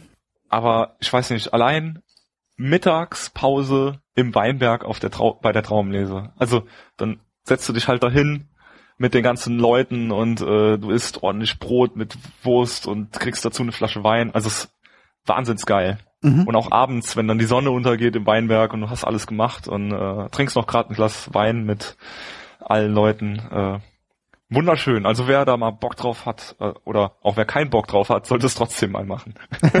Auf jeden Fall eine Lebenserfahrung, die man, also wenn ja. man so ein bisschen sich für Kulinarik und äh, schöne schöne Dinge interessiert. Ich habe dir ja schon mal geschrieben auf Twitter, ich wäre auf jeden Fall dabei, wenn ich das zeitlich hinkriege. Ja. Und äh, ja, mal sehen, vielleicht klappt es ja schon dieses Jahr ja, wäre auf jeden Fall ganz schön. Und ähm, ja, und du hast ja dann halt auch, meistens kriegst du als, als Entlohnung nicht nur halt einen kleinen Obolus finanziell, sondern halt auch dann den Wein, wo du mitgearbeitet hast und äh, ist einfach so ein sehr schönes familiäres Gefühl. Also da, wo ich jetzt mit war. Du hast mhm. ja dann auch ähm, hier an der Mose sagt man Strauß. Das heißt, wenn der letzte, wenn der letzte Stock geerntet ist, fangen alle an, äh, wie Hühner zu krähen, so. Das ist immer sehr witzig. Ähm, und dann gibt's ein paar Tage danach, äh, der Winzer organisiert dann ein Riesenessen äh, mit ordentlich Wein und die, alle Erntehelfer kriegen dann was zu essen und nochmal so halt nochmal so ein Zusammensein und so ein Bedanken. Mhm. Äh, was hat es mit dem Strauß, also vom, vom Wort her auf sich? Ähm, weißt du das zufällig? Also von dem Blumenstrauß oder von dem Nee, schon von dem, von dem äh, ich denke mal, es hat auch äh, was mit, äh, man, man sagt ja auch ähm, Straußwirtschaft. Das ist eigentlich eine gute genau, Frage. Also Warum das, das habe hab ich auch schon mal gehört. Äh, ja gut, aber wenn wenn du es jetzt nicht, ich dachte, wenn du es gewusst hättest. Äh, ich weiß gerade äh, nicht aus dem Stegreif, aber es gibt garantiert hier eine äh, schnelle Quelle, wo ich das. Ähm, gut, ich finde jetzt gerade schnell nichts. Nee, reicht ja, man. Reich, reich also, nach. Ja, ist auf jeden Fall irgendwie eine schöne Tradition. Mhm. Ja, und dann lese natürlich auch so, geht natürlich auch anders mit der Maschine. Dann kommt der Vollernter mhm. und klopft, schüttelt die, schüttelt so, ab, die so ab, die Trauben. Ist natürlich auch super, super einfach und mhm. äh, schnell. Äh, das heißt, wie stelle ich mir das vor? Die Rispen bleiben sogar dann dran an den Reben? Also werden wirklich nur die, die Weintrauben abgerüttelt? Genau, nur, nur, die, nur die Beeren, ja. die fallen halt dann ab. Und äh, du kannst es sogar so machen, dass du mit ein bisschen Einstellungen geschickt sogar selektiv lesen kannst. Äh, also, dass du je nach, also die Trauben, die jetzt schon reif sind, dass du die abschüttelst ah. und die, die noch ein bisschen brauchen, hängen lässt. Okay. Aber das ist halt also auch. Die, die Rüttelstärke stellt man ein und die, die noch nicht reif sind, sind natürlich fester ja. auf den äh, Rispen drauf und, und äh, gehen dann im Idealfall noch nicht ab. Oh, es ist wirklich, ähm, aber, aber natürlich ist es niemals so selektiv, wie wenn ein Mensch mit den Augen äh, die Trauben begutachtet und da selektiv mhm. liest. Gerade zum Beispiel bei einem Herbst wie letztes Jahr, wo halt viele Fäulnisnester drin war, mhm. äh, gehst du halt lieber von Hand durch und schneidest die Faulen raus, die wirfst du halt weg mhm. und nimmst halt nur die, die wirklich gut sind. Macht ja. Das kann so eine Maschine das noch in Anführungsstrichen nicht. Kann leisten. so eine Maschine nicht. Es gibt allerdings Versuche, ähm, dass es später, bevor die Trauben auf den Kelter kommen, dass es eine Traubensortiermaschine gibt, die quasi die faulen äh, Beeren raussortiert, wie man das halt okay. in so ja anderen Lebensmittelsachen schon kennt, dass mhm. die, die nicht perfekt sind oder bisschen traub äh, faul, halt selektiert. Mhm. Es gibt ja. Das heißt, so nach optischen Kriterien, genau. äh, das dann, oder nach irgendwelchen sensorischen auf jeden Fall, sensorisch messbaren, dann die dann rausschubst, wenn sie. Muss wohl auch ganz gute Ergebnisse erzielt okay. haben. Ähm, Wobei, wenn die schon alle einmal in einem Zuber zusammen gewesen sind, kann ich mir vorstellen, dass so die ganz hohe Kunst da nicht mehr draus werden kann. Ähm, ja. Man muss natürlich auch dann nochmal sagen, ähm, was für ein Wein will ich machen, wie ist der Qualitätsanspruch? Und es gibt natürlich auch noch mhm. so ein mhm. paar Möglichkeiten, ähm, wenn ich ein bisschen faules Lesegut mit drin habe, äh, dass ich das mit ein bisschen Kohle, also ein bisschen Aktivkohle und ein bisschen Schwefel schon mal ja mikrobiell ein bisschen eindämme und ein bisschen den Fäulnisgeschmack regulieren kann. Ich kann mhm. mir natürlich auch, wenn ich direkt schon auf den Traubenmost Aktivkohle draufgebe, kann ich halt auch alles andere mit rausnehmen und dann habe ich halt nur noch faul. Das kann halt auch sein. es ist halt immer so ein bisschen Poker, ne? Mhm. Ähm, ja, aber. Das heißt, kurz, kurz gefasst, die, die ähm, Lese von Hand ist natürlich wesentlich aufwendiger, äh, gibt aber dann entsprechend auch, je nachdem wie fit die Leute sind, die da natürlich genau. auch dann, dann arbeiten, ähm, ähm, eine höhere Qualität, weil äh, eben schon bei der Ernte ein bisschen ausgewählt werden kann, genau, bisschen, was da überhaupt reinkommt. Bisschen selektioniert einfach. Und dann, mhm. ähm, ich habe jetzt die ganze Zeit schlechte Fäule, schlechte Fäule, gibt es natürlich auch gute Fäulnis im Weinberg im Herbst. Das ist dann äh, der sogenannte Botrytis-Pilz, der dann auch die Trauben befällt. Das mhm. sieht man, die werden dann so lila, so ein bisschen. Also auch die Weißweintrauben. Auch die Weißweintrauben. Kann man vielleicht auch ein Bild nachreichen, muss man mal schauen. Okay. Ähm, und das ist gar nicht schlecht, das wollen wir sogar, weil auch der Botrytis-Pilz, der zieht dann das Wasser raus und dann konzentrieren wir die Traube sehr stark auf. Und dann mhm. haben wir einen sehr zuckerreichen, äh, sehr extraktreichen Most später. Und wenn ich jetzt zum Beispiel so, kennst du bestimmt so eine Bärenauslese habe, eine Trockenbeerenauslese, ja. dass er sehr süße, sehr dicke, schmalzige Weine sind, kann man sagen. Äh, das ist fast schon ein Nachtisch für sich. Äh, genau. Und das ist aus Botrytis faulem Lesegut entstanden. Mhm. Und die haben auch. Überlege ich mal gerade, ich habe, glaube ich, einmal so einen Wein getrunken, ob der, wirkt sich der Pilz auch noch geschmacklich aus? Ähm, ja, den kannst du, also es fängt schon bei einer Spätlese an, die auch schon faule Trauben mit drin hat, also drittes Faul. E Edelfaul, kann man auch sagen. Die kriegen so ein, wie soll man das beschreiben, äh, sensorisch, so ein leicht petrolischen, aber nicht negativ petrolisch, so ein manchmal so ein bisschen ähm, so ein bisschen nussig vielleicht, so ein bisschen also ähm, bei Gorgonzola, dieser Blauschimmel so ein bisschen, dieser leicht mh, mm, angenehm muffige Ton. Ja, genau, so, so, so ein, ähm, ja, wie beschreibt man das? Das ist auf jeden Fall so ein, ja, so, so ein Glitz, glycerinreicher, so, so ein dickerer, bisschen schmalziger Ton, so, so, mh. Ach, ja, ist schwierig sensorisch zu beschreiben einfach. Okay, aber man, man, man erkennt ihn raus. Man erkennt ihn raus. Bei, ja. bei den entsprechenden Spätlese und, und äh, ähm, Auslesewein, nee, warte mal, was war jetzt der andere? Spätlese und Trockenbeeren-Auslese. Genau. Geht man davon aus, dass der auch befallen ist? Oder gibt's auch Varianten ohne Pilz? Nee, eigentlich hast du die immer, also diese ganz hochkarätigen Weine, die müssten äh, dadurch konzentriert werden, weil halt mhm. auch ähm, der Pilz Zucker und Säure und Stickstoff verstoffwechselt und dann ähm, halt dieses Glycerin und so bildet, was halt das aus ausmacht, diese hohen, diese hohen hochkarätigen Weine.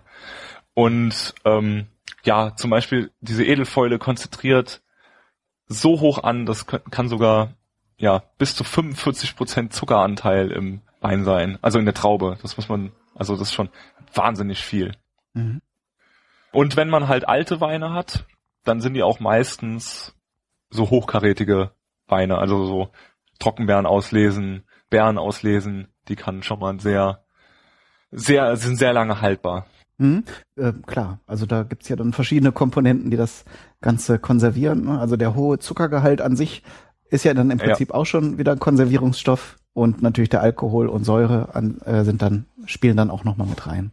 Ja, ja eigentlich auch sehr spannend, weil man ähm, gerade wenn man das selektiv liest, ähm, kann man halt auch ein bisschen damit spielen, sage ich mal, weil man später mhm. ja schon auch ähm, so Verschnitte macht und ich sag jetzt mal, ich habe dann zwar einen, äh, einen, einen Wein geerntet, wo die, wo die Trauben noch alle sehr, sehr, äh, also normal reif waren und den ähm, kalt vergoren, fruchtig ausgebaut, also gar nicht dieses, dieses, äh, was so ein dicker, fetter, Glycerin, glycerinhaltiger Botrytis befallener Wein, ja, komisch ausgesprochen, äh, sah, äh, hat. Und dann gebe ich aber später in einem, in, eine, in einem Cuvée, den ich mache, vielleicht ganz bisschen von diesem anders ausgebauten Wein dazu. Und dann kann man halt später wirklich so, ja, mal so ein bisschen spielen mit den Aromen und sich mal schauen, was da für Weine rauskommen. Also es ist ganz Aha. interessant, was man dann damit, wie man damit einen Wein eventuell noch ein bisschen abrunden kann. Äh. Also Cuvée kurz erklärt. Ach so, Kompositionen aus verschiedenen Weinen. Cuvée ist halt einfach äh, ja ein Verschnitt, also eine Mischung aus verschiedenen. Verschnitt klingt immer so negativ, ne? Aber das kann äh, ja, aber es äh, Gutes ist sein. Wirklich was Gutes. Also einfach äh, ja eine Mischung aus verschiedenen Fässern. Was mhm. ja eigentlich ist ja nichts Schlimmes, ist ja beim Whisky genauso. Also genau, diese blended. Äh, Blend. Ja, Blend ist halt ganz extrem, aber selbst wenn du jetzt einen 18-jährigen Glenn Livet kaufst, ist der ja trotzdem eigentlich ein Cuvée, weil du ja unterschiedliche Fässer zusammenmischst. Mhm. Äh, ist ja keine Einzelfassabfüllung. Und mhm. so ist das beim Wein ähm, eigentlich ähnlich. Du kannst entweder komplett Cuvée das nennen, dann hast du über 25% Fremdanteil, sage ich mal. Also du hast eine Rebsorte, sage ich mal, die ist jetzt Riesling. Mhm. Und wenn die äh, über 75% da drin vorhanden ist, dann kannst du die Riesling, äh, also 2014er Riesling Kröver Nacktarsch nennen, wenn er aus dem Kröver Nacktarsch kommt. Das ist eine Weinlage hier. Mhm. Ähm, Klingt immer so witzig, aber äh, ja, ist einfach eine, eine, eine Anbauregion. Ne? Genau, also nicht eine Region, sondern ein Weinberg quasi. Ein Weinberg. Ja. Wenn du jetzt aber mehr als 25 Prozent Fremdanteil da rein machst, dann muss es ein Cuvée sein. Dann kannst du es nicht mehr wie eine Lage nennen. Mhm.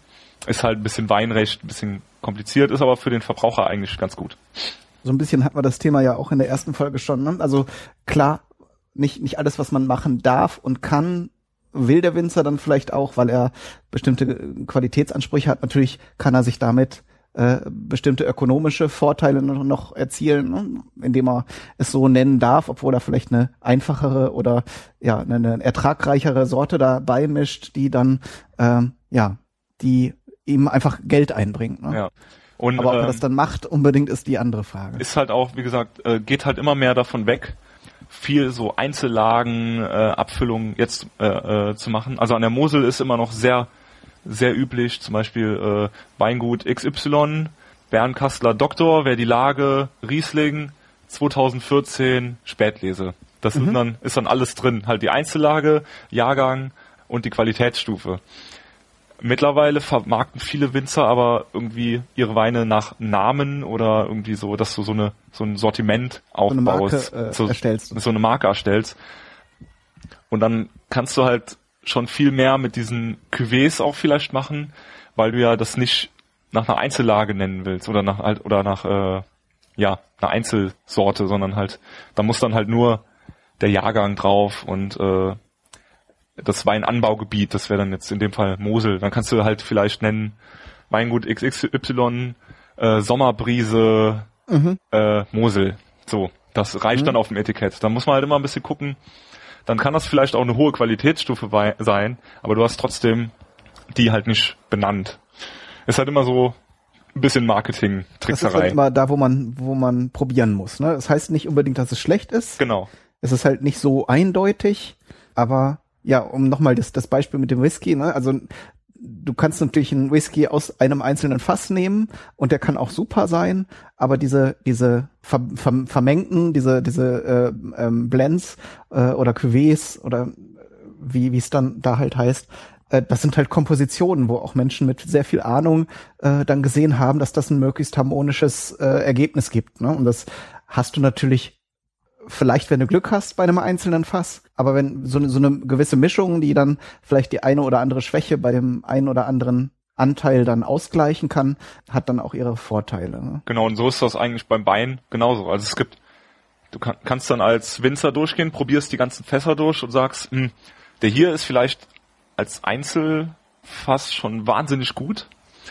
Es gibt aber andere Sachen, ja, die, die verschneide ich dann halt so ein bisschen und guck, äh, dass ich vielleicht die Fruchtnote aus dem einen Wein mit der knackigen Säure aus dem anderen verbinde und dann noch ein bisschen das Runde dadurch reinkrieg und äh, halt so ein bisschen ja mit den Aromen spiele.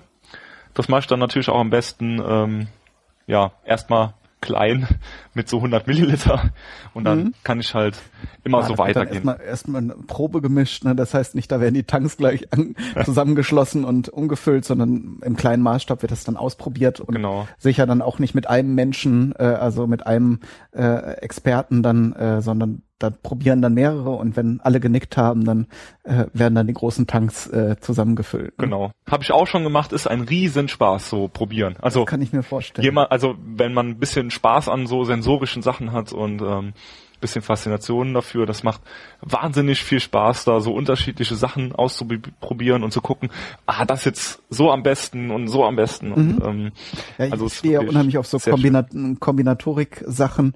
Ne? Also äh, wieder so ein bisschen dieses, äh, was ich schon mal meinte mit der Alchemie. Man, man darf so, also äh, man darf es natürlich im Zusammenhang mit Wein nicht sagen, das Wort äh, punchen, aber man ja. darf so ein bisschen mischen und ein bisschen äh, äh, äh ausprobieren und äh, dann kriegt man am Ende vielleicht was richtig Interessantes heraus, ne? während die einzelnen Weine vielleicht so nicht funktioniert hätten.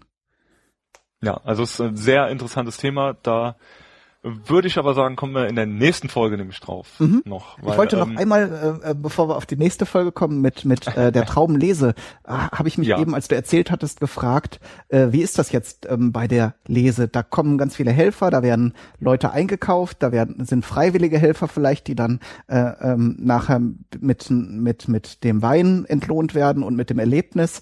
Ähm, aber bei der Selektierung die jetzt im Weinberg stattfinden muss. Wenn du ja. dann gerade, wenn du dann so so Leute, so so Amateure hast, die das dann aus äh, Spaß und Freude mitmachen, ähm, werden die vorher ein bisschen geschult äh, oder ja. steht neben denen jemand, der sagt so, nee, die nimmst du mal nicht äh, oder sagt der Winzer, ich habe jetzt die Idee und wenn die so aussehen nicht und wenn die so aussehen auf jeden Fall. Wie läuft das ab? Also normalerweise, also so wie ich es mitgekriegt habe, wirst du natürlich gebrieft. Du musst ja sowieso in den Weinberg hin erstmal und dann sagen, ja, so und so. Äh, nicht, dass du den Nachbarweinberg ab. das wäre auch noch gut. Ne? Du musst, musst ja schon, hast ja schon eine Leseplanung. Also den nehme ich als erstes, dann den. Äh, der Weinberg, der könnte noch ein bisschen stehen, daraus will ich äh, vielleicht was höherkarätiges machen als da. Ähm, du hast ja eh schon einen Leseplan im Kopf. Deswegen musst du ja deine äh, Lesehelfer eh ja schon mal ein bisschen briefen. Die können ja nicht einfach ja, fangt mal unten an und dann gucken wir mal, wie weit wir kommen heute. Mhm. äh, also wir haben ja schon irgendwie ein bisschen Leseplan. Und dann äh, gehe ich natürlich hin und du hast eigentlich immer ein paar erfahrene Leute dabei, die ja auch vom Weingut selbst irgendwie sind oder mhm. ähm, schon immer mitgehen. Und dann sagst du, sagt der Winzer denen ja, ich hätte gern so und äh, alle faulen raus und Essig faule sowieso raus und zeigt das ähm, dann auch, oder? Dann zeigen wir das auch jedem. Also egal ob er ich sag mal jetzt hier BWL-Student ist oder kein Deutsch kann. Oder polnischer Erntehelfer oder obwohl die das dann meistens wahrscheinlich schon äh, drauf haben, weil die dann ja jedes ja, Jahr kommen. Genau, also die äh, sind, da gibt es natürlich auch Leute, die nicht so gut sind, aber es gibt viele, die haben schon wahnsinnig viel Ahnung und sind wirklich gut. Äh, viele, also jetzt im Weingut, wo ich mit bin, der hat auch jedes Jahr die gleichen Leute. Mhm. Ähm, das heißt, die kennen das Spiel eigentlich dann auch schon ein bisschen. Klar, das zahlt sich ja aus, wenn, wenn du weißt, mit den Menschen kann ich arbeiten, die wissen, was ich haben will. Klar. Genau. Aber auch, äh, wenn du jetzt neu anfängst, äh, und du kriegst das auf jeden Fall, also du musst schon blind und keine, kein Geruchssinn haben, um äh, so eine essigfaule Traube nicht wahrzunehmen. Okay, also, also die stinkt dann entsprechend auch schon sauer. ja, die ist halt wirklich. Die macht sich bemerkbar. Ähm, ist jetzt nicht so, dass die jetzt so, so, so ein bisschen sich da reinschleicht und nachher genau. ist ganz schlimm. Dann kannst du natürlich auch, wenn du so ein richtiger Liebhaber bist, sag ich mal, ähm, gibt es die Möglichkeit nachher alle Trauben oder alle Beeren nochmal auszukippen auf mhm. äh, eine Art Rütteltisch. Der läuft dann jede Beere da langsam, kennt man vielleicht auch so Industriedokumentationen mhm. oder so, äh, ist da so lang und dann kannst du halt Leute da hinstellen, die dann wirklich von Hand äh, mit dem Auge wahrnehmen, welche Beere wie aussieht und da auch nochmal selektieren und in unterschiedliche mhm. Bütten selektieren. Ist natürlich äh, wahnsinnig viel Arbeit, zahlt sich aber auch wahnsinnig viel, viel aus. Also mhm. kannst halt wirklich äh, jede einzelne schlechte Beere rausnehmen. Und ähm, gerade bei Rotwein, beziehungsweise, ja, das macht man aber dann nicht auf diesen Tischen. Also ich meine jetzt gerade die Rispen kann man ja auch noch raussortieren, weil die ja dann auch wieder diese Gerbstoffe und diese Bitterstoffe mit reinbringen, wenn man sie mit, äh, zum Beispiel, wenn man, wenn man den Wein jetzt einmeischt. Genau, darum ist es bei Rotwein relevanter. Die bei den bei genau. Weißwein wird es ja abgepresst und und dann äh, kommt die ganze der ganze Rest kommt dann kommt dann ja weg. Aber bei den Rotweinen kann man ja entscheiden, ob man die Rispen mit äh, einmeischt oder ob man das dann irgendwie abmacht, ne? Genau, du nimmst eigentlich beim Rotwein machst du die Entrappen heißt das, also es sind die Rappen, äh, nicht die Rispen. Mhm. Im Wein heißt es die Rappen. Ähm, die machst du beim Rotwein ab, weil wie gesagt ja sehr viele Gerbstoffe drin sind und so. Ähm, da beim Rotwein wird halt das Ganze ein bisschen anders verarbeitet. Beim Weißwein lässt man die äh, oft noch dran, weil du einfach beim Keltern, kannst du dir vorstellen, du hast dann so, du presst die frischen Trauben da so ab und du kriegst ja dann so einen riesigen Traubenmatsch. Mhm. Und wenn du da die Rappen noch drin hast, dann bilden die Stiele quasi natürliche Ablaufrinnen für den Saft. Also okay, das will man haben. Also die halten das ein bisschen auseinander, damit der genau. Saft dazwischen herlaufen. Und du hast ja jetzt bei Weißwein nicht so lange Standzeiten, dass sich da wahnsinnig viel äh, draus löst. Also Blätter oder so solltest du jetzt vielleicht nicht mit keltern, aber mhm. ähm, die Rappen sind normalerweise äh, noch dran, wenn du den abkelterst. Beim Rotwein, da hast du ja Maische Standzeiten äh, und da entrappst du vorher. Mhm. Da gibt's aber Maschinen für, ne? Genau, da gibt's so das ist so eine Trommel mit so äh, ja so Löchern drin, so die so ein bisschen hochstehen und dann schmeißt du da die Trauben rein und dann dreht das ganz schnell und dann bleiben quasi die bleiben quasi die die Rappen dran hängen und fliegen so raus und die Trauben werden schon so leicht angequetscht und dann kannst du halt äh, die dann weiterverarbeiten. Mhm. Ähm, aber so ich sag mal, wenn du jetzt so einen konventionellen Riesling machst, dann hast du die Stiele äh, und die Rappen da noch dran, kelterst die ab und dann läuft halt der Most unten in eine Wanne und da geht's dann weiter.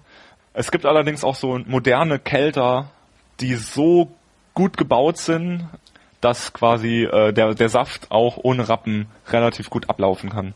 Ist halt immer auch die Frage, wie viel der Winzer investiert hat und wie neu alles ist und ja, auch so ein bisschen, ja, was für ein Wein du willst, weil ähm, genau ist dann wieder die Philosophie des Winzers, weil also so bisschen Phenole aus der Bärenhaut und den Rappen kann vielleicht auch einem Weißwein manchmal ganz gut tun. Also mhm. es ist halt, wie gesagt, immer so ein bisschen, ja. Phenole sind das die, die auch so gesund sein sollen? Das war doch auch ein, so ein Riesenhype, warum der Wein auch so gesund ist, ne? Aber das war, glaube ich, bei den roten Trauben Phenole, ne? Okay, hab ich gar nicht. Äh Gibt es so einen, also das, äh, weiß nicht, ob aus dem Kontext äh, Antioxidantien oder Phenole irgendwas sind, Phenole sind auf jeden Fall äh, viel aus so Bitterstoffe und äh, mhm. aber auch so, also sehr viel Aromastoffe, die auch bitter sein können. Mhm. Ähm, ja, du kriegst auf jeden Fall, äh, wie gesagt, aus den Rappen auch so ein bisschen Bitterstoffe, deswegen musst du aufpassen, äh, dass die nicht zu lange mit dem Most in Kontakt sind bei Weißwein. Allerdings ist zum Verarbeiten sind die Rappen sehr praktisch, weil halt das natürliche Saftkanäle sind, um mhm. äh, die Trauben abzukeltern. Sehr spannend. Gut. Gut. Und dann, wenn man die Trauben gelesen hat, geht das Spiel von vorne los, ne? Genau, dann fängst du äh, dann irgendwann im Weinberg wieder an. Du musst aber dann natürlich auch erstmal sehen, dass du deine Trauben verarbeitet kriegst und das ist eigentlich was für die nächste Folge, würde ich sagen, wenn du noch Lust ja, darauf genau. hast. Ja, genau. Wir, haben jetzt wieder unser Standardmaß voll. ähm, sehr, sehr gut, so dass wir ganz eindeutig hier wieder einen thematischen Schnitt machen, damit es halt nicht so viel mit einem Mal ist. Genau. Ähm, ich würde noch äh, die Hörer bitten, wo wir hoffentlich ein paar haben, mal so vielleicht einfach nur so ganz kurz eine E-Mail oder auf Twitter an äh, den den Hobbykoch oder an mich ähm, mal so vielleicht, wenn euch Lust ist, mal so ein Feedback, ob das für euch verständlich ist, was ich sage. Ich mache das ja auch zum ersten Mal und ich erkläre viel auch Leuten, die im Weinbau sind und das auch lehr lernen. Ich habe zum Beispiel heute, bin ich äh, sehr stolz, oder letzte Woche meine eigene Auszubildende gekriegt, die ich jetzt noch das halbe Jahr bis zur Prüfung betreuen kann.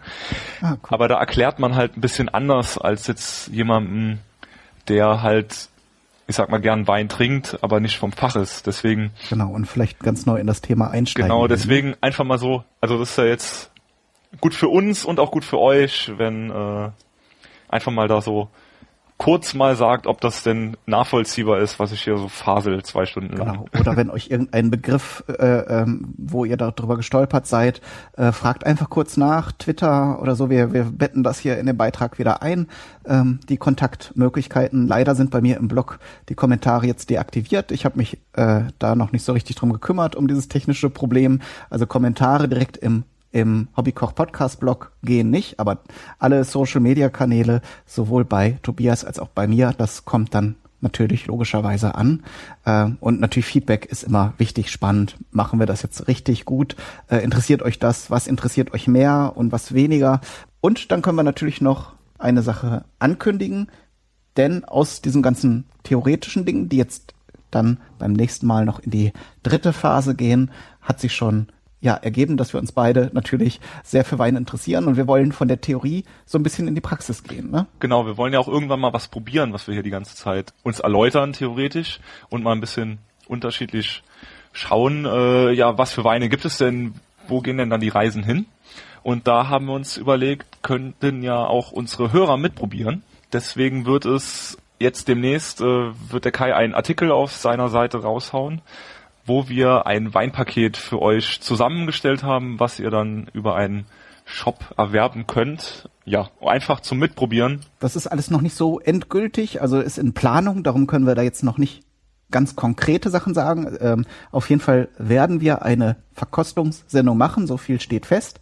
Und da wird es dann zeitnah eine ja, einen Artikel geben, wo wir die Weine aufführen und äh, auch noch Empfehlungen geben, wo ihr sie bekommen könnt und natürlich dann auch noch einen Termin, wo wir genau. das Ganze dann zusammen probieren werden. Ich schätze mal, es wird so Mitte September, oder? Also wahrscheinlich so, September, ja. ja. Also so im August wird es nichts mehr werden, aber wir werden natürlich entsprechend frühzeitig ankündigen, welche Weine da verkostet werden, damit ihr natürlich auch noch genug Gelegenheit habt, wenn ihr da Spaß, Interesse, Lust habt, euch die entsprechend auch besorgen könnt und dann mitspielen. Genau haben wir noch gar nicht drüber geredet, sage ich jetzt einfach mal hier vor den Hörern. Äh, wollen wir das vielleicht sogar live machen? Wäre eigentlich eine Das Idee. wäre natürlich witzig, interessant, müssten wir sehen. Ähm, gibt es natürlich verschiedene technische Möglichkeiten, ja. müssten wir uns natürlich noch ein bisschen einfuchsen. Genau. Ähm, ähm, kriegen wir aber hin. Kriegen wir Wäre natürlich hin, super ja. dann mit, mit äh, ähm, Chat-Kanal, dass ihr dann uns auch noch bisschen Feedback geben könnt, was ihr so erlebt und, und welche ähm, Aromen, welche Geschmacksnuancen ihr empfindet,